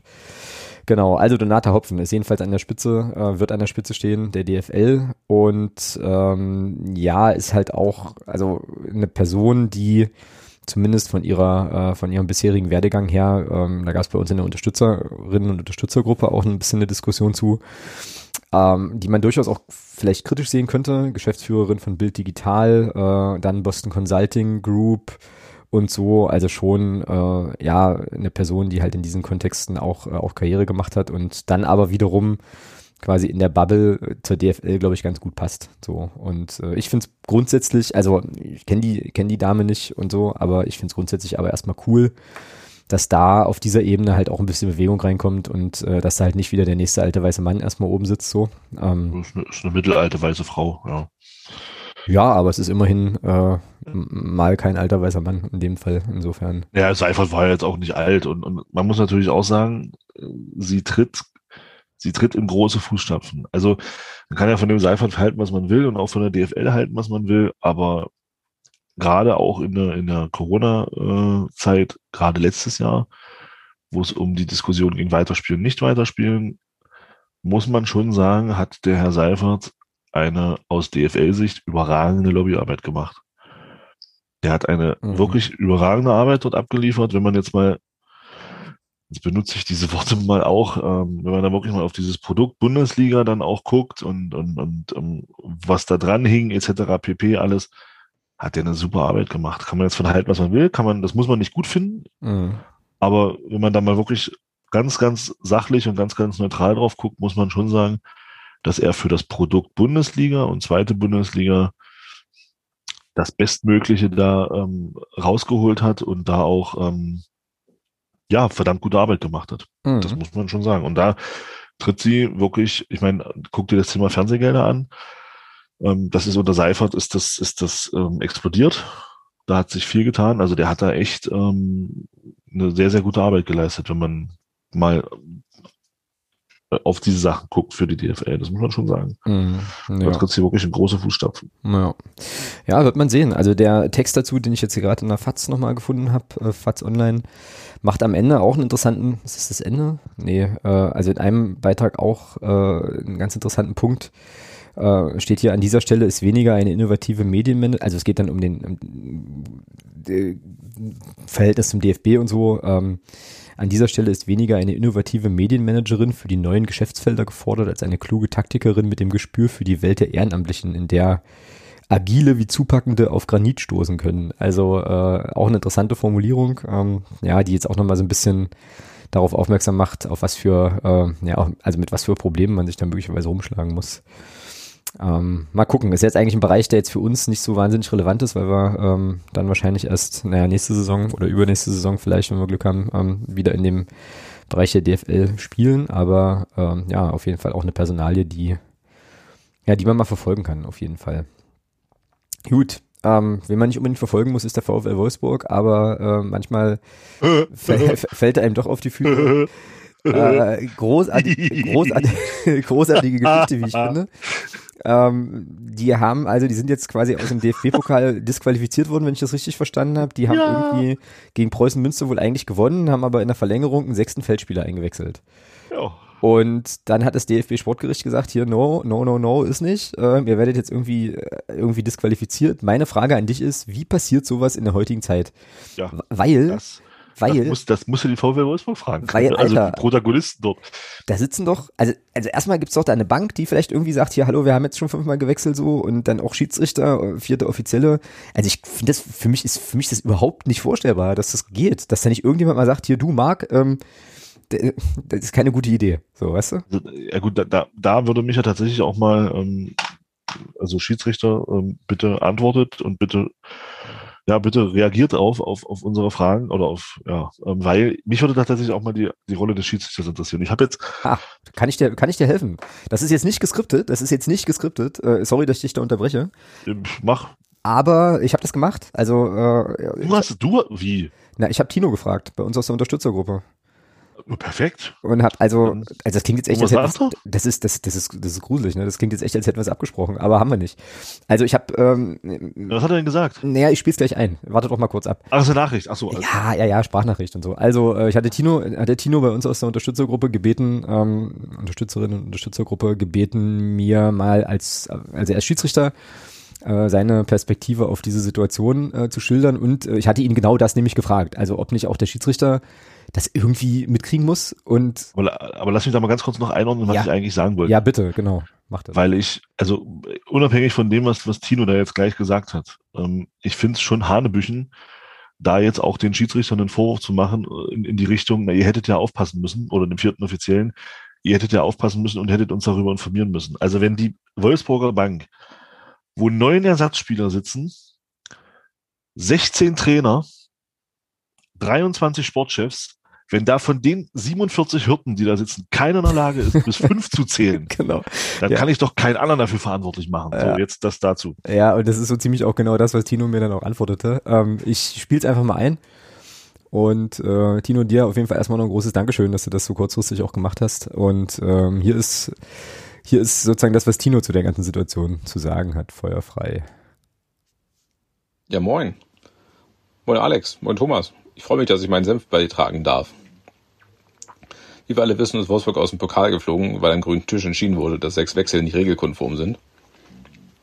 Und ähm, im Berufungsverfahren ist Wolfsburg nun vollständig auf den vierten Offiziellen eingeschossen und beruft sich darauf, dass der hätte das unterbinden können und müssen. Und das ist jetzt soweit die Aussage. grundsätzlich möchte ich erstmal sagen, dass das völlig richtig ist. Das ist sein Job. Auswechslungen sind sein Job. Das ist einer seiner großen Teile, die er da zu tun hat. Er ist großartig am Spielgeschehen be beteiligt. Er achtet darauf, was bei ihm passiert und was er da zu tun hat. Und er ist für sämtliche Wechsel zuständig. Und ähm, ja, das ist, muss man ihm ganz klar anlassen. Dennoch muss man aber auch genauso sagen, dass dieser Wechsel, dieser sechste Wechsel niemals hätte stattfinden dürfen. Weil wir alle haben gelernt, bis sechs zu zählen, beziehungsweise bis fünf zu zählen und dann aufzuhören.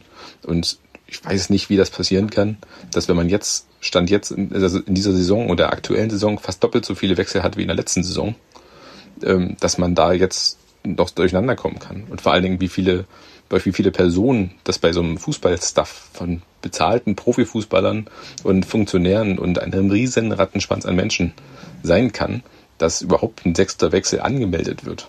Da sind Taktikanalysten, da sind Mannschaftsoffizielle, da sind, ach, da sind so viele Menschen, die ich überhaupt nicht den Sinn verstehe, was die tun, weil es überhaupt nicht, mich auch nichts angeht, aber das ist ein anderes Thema. Und ähm, die melden diesen sechsten Wechsel an. Das ist halt unsinnig. Und das ist in meinen Augen das Hauptproblem. Den Schiedsrichter betrifft es nicht, der schreibt es überhaupt nicht mit. Die beiden Assistenten betrifft es nicht, die schreiben es auch nicht mit und die kümmern auch nicht, sich auch nicht drum. Die zählen es auch nicht mit. Das ist nicht deren Job. Deren Job ist es, ihre primäre Aufgabe zu machen. Das ist die Schiedsrichterarbeit auf dem Feld, beziehungsweise die Assistentenarbeit an den Linien. Das ist wirklich nur eine viertoffizielle. Und ich finde es aber völlig in Ordnung, dass der DFB seine Leute da schützt und sagt, pass auf, ja, das ist seine Aufgabe und ja, auch eine schnelle Spielfortsetzung eines Spiels darf kein Grund sein, den sechsten Wechsel zuzulassen. Und ich bin mir auch sicher, dass der Viertoffizielle, der gute Herr Fritsch, wahrscheinlich jetzt keine schöne Zeit haben wird und sich des Todes ärgert, dass dieses passiert ist. Aber jetzt ist es passiert. Und ähm, es soll nicht wieder passieren und ich bin mir auch sicher, es wird nicht wieder passieren. Jetzt ist der VfW Wolfsburg hat den Schaden und in meinen Augen haben sie viel mehr dazu getan, dass dieser Schaden entstanden ist und dementsprechend müssen sie die Konsequenz tragen, aus dem Pokal geflogen zu sein.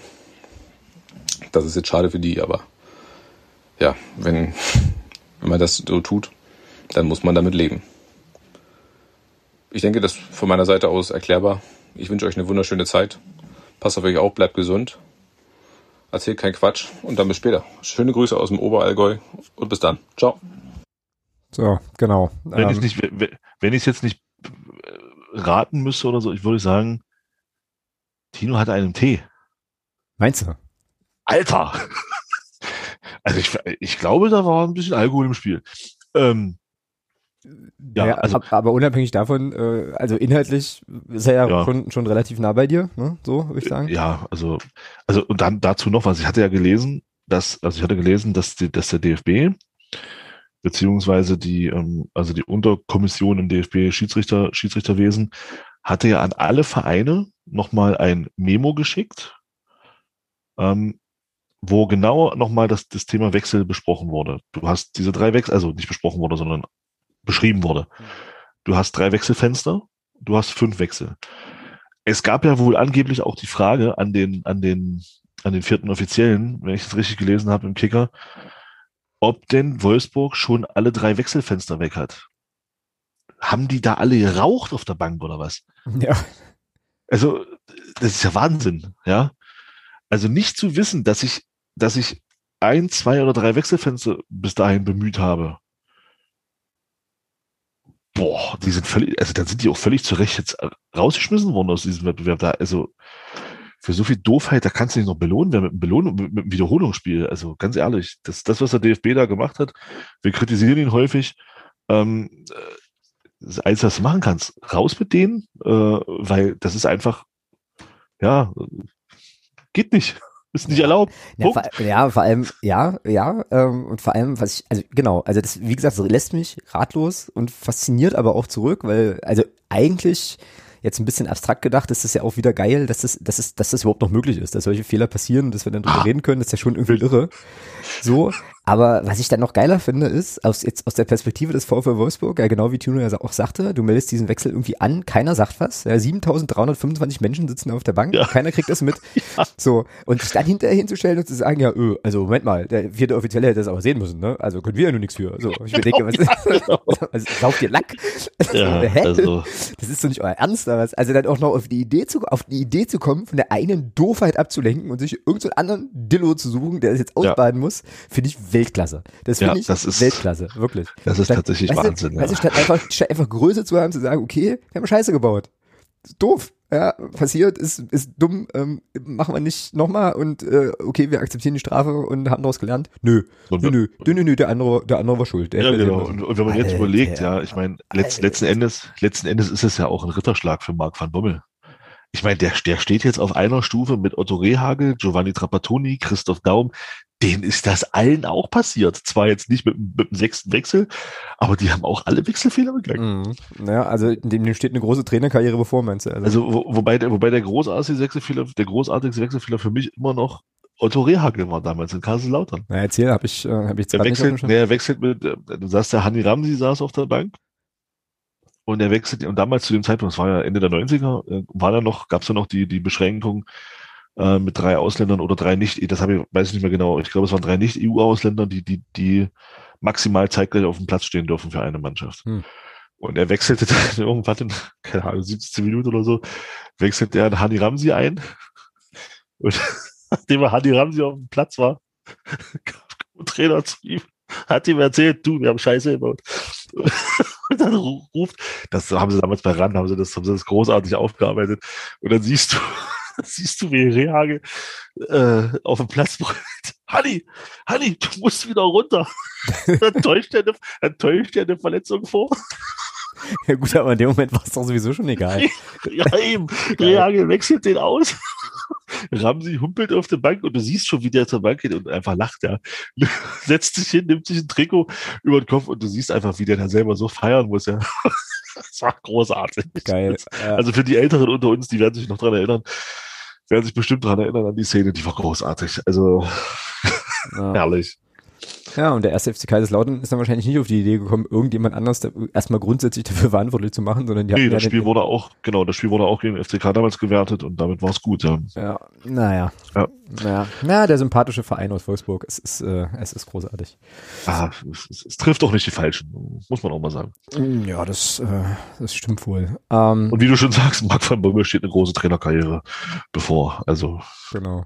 Ja, Weltklasse. Aber wie gesagt, also eigentlich, eigentlich wirklich lustig und äh, ja, Grüße nach Münster. Ähm, Grüße ja, an den, herzlichen Glückwunsch zum, zum Einzug in die zweite Pokalrunde. Grüße auch an den Sven, äh, der hier schon äh, ganz, ganz oft auch zu Gast war. Trifft auch nicht die Falschen, die eine Runde weiter sind, sag ich mal so. Ähm, die können es auch brauchen, ja. Richtig, genau. Ja. Gut, letztes, letztes Thema, jedenfalls aus meiner Perspektive. Ähm, hier im sonstiges Blog ist eine Frage von Jeremy, Grüße an der Stelle, äh, die er auf Twitter gestellt hat. Ich fand die Frage total interessant.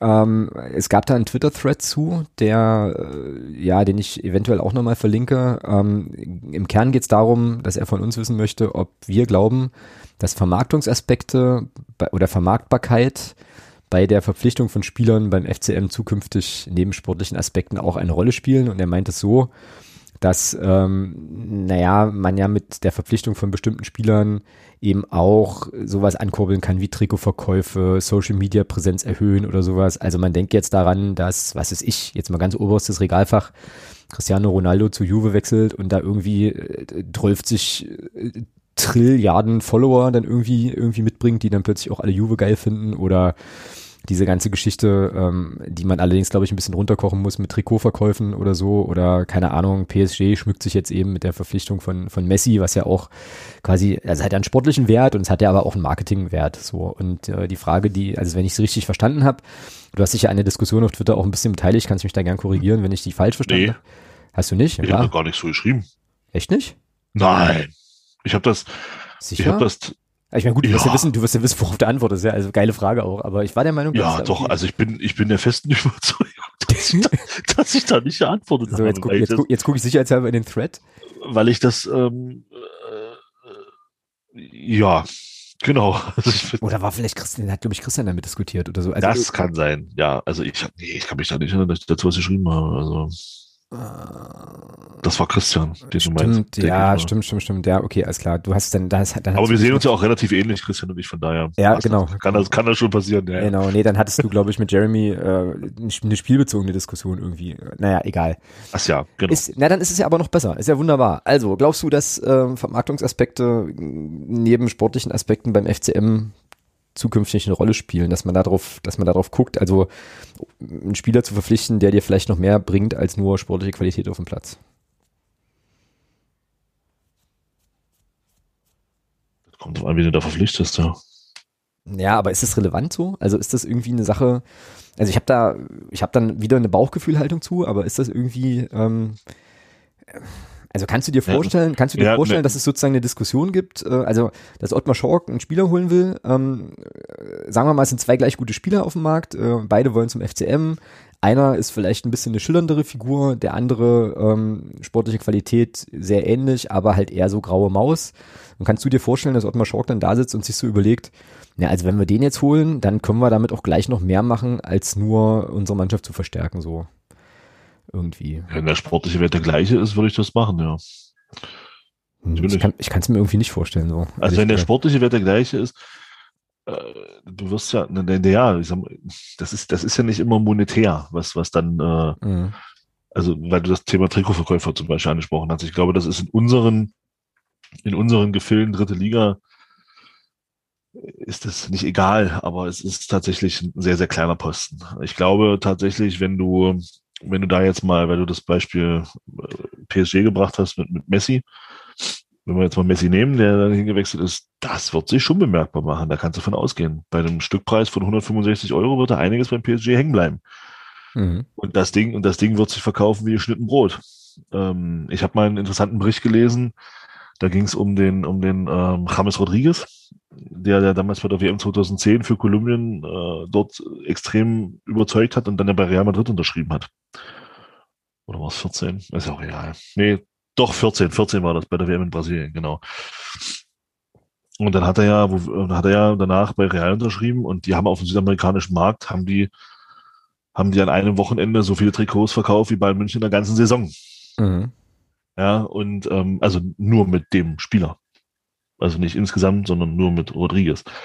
Und da macht es ja schon bemerkbar, beim FCM in der dritten Liga wird sich das, wird sich das nicht groß. Also wenn wir mal irgendwann doch mal äh, in, in den etwas höheren Gefilden äh, schnuppern können, dann glaube ich schon, dass sich das durchaus bemerkbar machen kann. Aber in der dritten Liga glaube ich tatsächlich nicht, dass das einen großen Einfluss hat. Für kleinere Vereine kann das, also kleiner in Anführungsstrichen, ja, sind auch Drittligisten, ähm, kann das sicherlich äh, schon eine ne, ne Nummer sein. Einfach um ein bisschen Aufmerksamkeit, Aufmerksamkeit zu generieren. Ich glaube aber nicht, dass das äh, wie du schon gesagt hast, ich kann mir das bei Ottmar Schonk nicht vorstellen, dass das dann eine übergeordnete Rolle spielen würde. Mhm. Glaube ich nicht. Naja, es sind ja so ein bisschen zwei Sachen, ja. Also zum einen ähm, ist es eben so die Frage, bringt es eigentlich überhaupt, also was äh, bringt es was und was bringt es? Und die zweite Frage ist dann, ähm, also bringt es was in unserer Liga auf, wie du gerade schon sagtest? Und die zweite Frage ist dann, ist das eine Sache, über die man sich beim FCM Gedanken machen würde und oder sollte. Ne? Und weil du jetzt hier sagtest, äh, obere und untere Ligen, also ähm, Jeremy hat jetzt hier das Beispiel von einem Spieler, dessen Namen ich gar nicht erst versuche auszusprechen, der beim Berliner AK spielt und der hat irgendwie bei, was ist das denn, Instagram, YouTube oder was auch immer, hat er irgendwie eine Million Abonnenten. Und, ja, das wird, und, das wird für den BAK schon, in Sachen Bekanntheit wird sich da schon was tun. Die Frage ist natürlich, was bleibt dann letzten Endes, was hast du dann am Ende davon? Ja. Und das ist eben die Frage, die ich mir dann stelle. Also Reichweite ist ja, ist ja, ist ja ein Thema, aber da ist eben immer die Frage, wie attraktiv bist du denn eigentlich grundsätzlich? Und ich glaube nicht, dass für einen Viertligisten da sich da groß was verändern wird dann. Mhm, je also höher du kommst, umso, also ich glaube schon, dass je höher du kommst und je, und je bekannter der Spieler auch ist, umso interessanter wird die ganze Geschichte. Ja. Aber ja. nur weil jemand jetzt eine Million Follower hat, heißt das noch lange nicht, dass der BAK deswegen jetzt auf einmal eine Million mehr Fans hat. Mhm. Das also glaube ich nicht. Ja, also ich glaube, so Reichweitensteigerung, das ist ja, also, also jetzt hier in dem Thread sind ja die Beispiele auch, also zeigen die das ja, ich glaube, das passiert dann schon. Äh, es gibt dann hier auch noch das Beispiel mit äh, na, Schnatterer und, äh, und Mannheim, glaube ich. Ähm, oder war das gar nicht Schnatterer? Also auf jeden Nee, Fall, Schnatterer nicht. Nee, war ein anderer Spieler. ähm, ab, genau. Aber so, genau, und dann ist halt so die Frage, ja, also ist das sozusagen, ist das sozusagen so ein Faktor? Mein Bauchgefühl sagt mir, und da, das ist natürlich wieder so die Frage genau für jemanden wie mich, der diesen ganzen großen Kommerzkram eigentlich ja eh nicht so geil findet. Also ich will das gar nicht, sozusagen, dass das bei meinem Verein irgendwie eine Relevanz hat, äh, was die Leute sonst noch so treiben. Irgendwie. Ähm, ja, also ich glaube, ich würde es, ich nicht wollen, sondern ich würde schon eher eher Wert darauf legen, dass äh, Spieler verpflichtet werden, die eine sportliche, eine sportliche Qualität haben und so.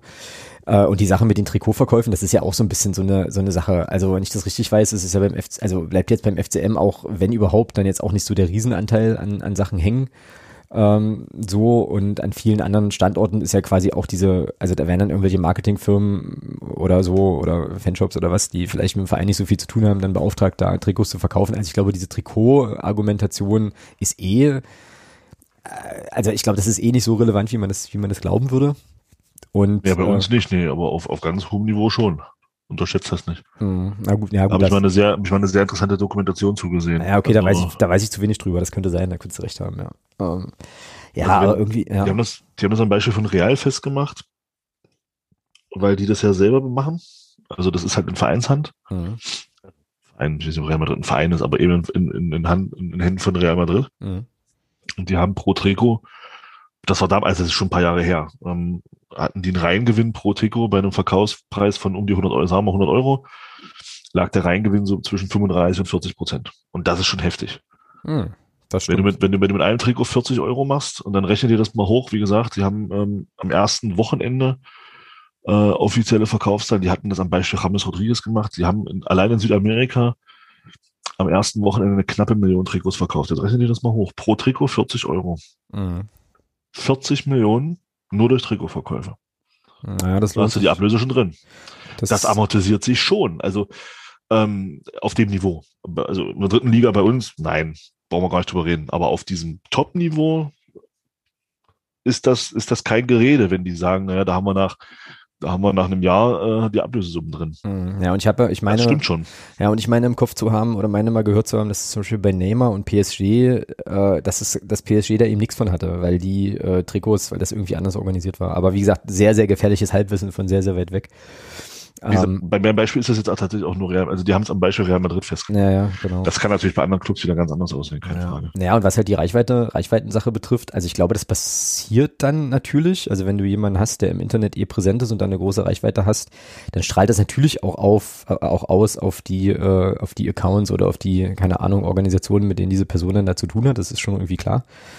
So, ähm, aber also irgendwie kann ich mir so eine Diskussion beim FCM auch gar nicht, also das ist jetzt aber auch ein Bauchgefühl. Ne? Ich kann mir das, ich kann mir so eine Diskussion beim FCM gar nicht vorstellen, dass man dann irgendwie sagt, äh, okay, pass auf, wir haben hier einen Spieler, der äh, ist irgendwie, ich gehe gleich mal noch einen Schritt weiter sogar, jetzt wo ich das gerade mal so laut denke. Also wir haben hier einen Spieler, der ist irgendwie in den sozialen Medien sehr aktiv. Hier Marketingabteilung macht da mal was draus. Also irgendwie, ohne dass ich da jetzt jemandem zu nahe treten will, und das ist jetzt wirklich nur mein persönlicher Take hier aus meinem, aus meinem Arbeitszimmer, gerade aktuell irgendwo in Mittelhessen, äh, kann ich mir nicht vorstellen, dass es diese Debatte gibt. So, also dass man dann sozusagen einen Spieler verpflichtet, um dann gleichzeitig eine Vermarktungsidee mit diesem Spieler und dem Verein irgendwie so zu haben. Und- ja, Mhm. ein kleines bisschen haben wir das schon getan. Nämlich, Herzenssache, äh, musst du mir jetzt mal, musst du mir jetzt mal auf die Sprünge helfen. Vertragsverlängerung, Barisch Artig. Ach so, mit Barisch Attic halt. Naja, aber ich meine da jetzt mit, Das, das als Mhm. Herzenssache zu verkaufen nach außen hin, ist für mich auch so ein bisschen Marketinggeschichte. naja, das ist Da eben zu sagen, wir spielen, da hat jetzt ein, hat jetzt ein guter Spieler, ein sehr, sehr guter Spieler bei uns jetzt seinen Vertrag verlängert. Und das versuchen wir natürlich so ein bisschen zu nutzen und das marketingtechnisch auch auszuschlachten. Das hat man in einem kleinen Rahmen schon getan. Mm, Ja, aber das ist ja was anderes, finde ich. Also, weil das ist so, das ist so eine, das ist ja so eine Fußball, äh, also Profifußball-Folklore-Nummer äh, gewesen, die du halt eben dann, die du halt eben dann machst, weil sich das irgendwie anbietet. Aber es ist ja jetzt nicht so, dass, was ist ich, Barisch Artig irgendwie so der riesen Internetstar wäre und äh, du quasi dessen, dessen Strahlkraft im Netz irgendwie nutzt, um dich da als Verein noch mal ein bisschen besser zu positionieren. Weißt du, ich meine? So? Also es sind Ich ja. weiß es nicht. Ich, ich weiß nicht, ob Barisch Artig kein, kein Internetstar ist. Das weiß ich nicht. Ich weiß das auch nicht. Keine Ahnung. Siehst du? Ja, Verfolge ich, verfolge Liegt ich. vielleicht auch daran, weil es uns nicht interessiert, aber es kann Äh, natürlich sein, dass Barisch Artig da schon auch ein, ähm, gewisser, einen gewissen Stand hat. Möglich, ich weiß es nicht. Mhm. Ja. Tja. Also, Aber ja, du hast recht. Ich habe das ein bisschen verwechselt, ja. Also das sind ja sozusagen, ist ja nochmal eine, noch mal, noch mal ein anderer, noch mal ein anderes Ding. Also äh, ja, ich glaube, also ich glaube, was man so festhalten kann, ist, dass ähm, es zumindest schräg wäre zu sagen, hier Leute, guck mal, wen wir verpflichtet haben und jetzt äh, sollen wir uns ein bisschen im, im, im Glanz des Internet-Fames von irgendwem anders. Und ich weiß auch gar nicht so genau, ob das vom FCM überhaupt gewollt wäre, weil ich, also erinnere dich mal an die, ähm, an diese Nummer, an dem, an den Kommentar von, von Christian Beck bei der Entlassung von Kremer, der dann auch ganz schnell wieder verschwunden war, so. Das ist ja für einen Verein auch nicht ganz ungefährlich. So, weißt du, wenn du irgendwie jemanden hast, der, der vielleicht sogar meinungsstark ist im Netz oder so, da eine große Anhängerin, Anhängerschaft hat, äh, den du dann verpflichtest und dann, dann knirscht's irgendwie. Also es kann ja auch ein bisschen nach hinten losgehen, weißt du, wie ich meine? So.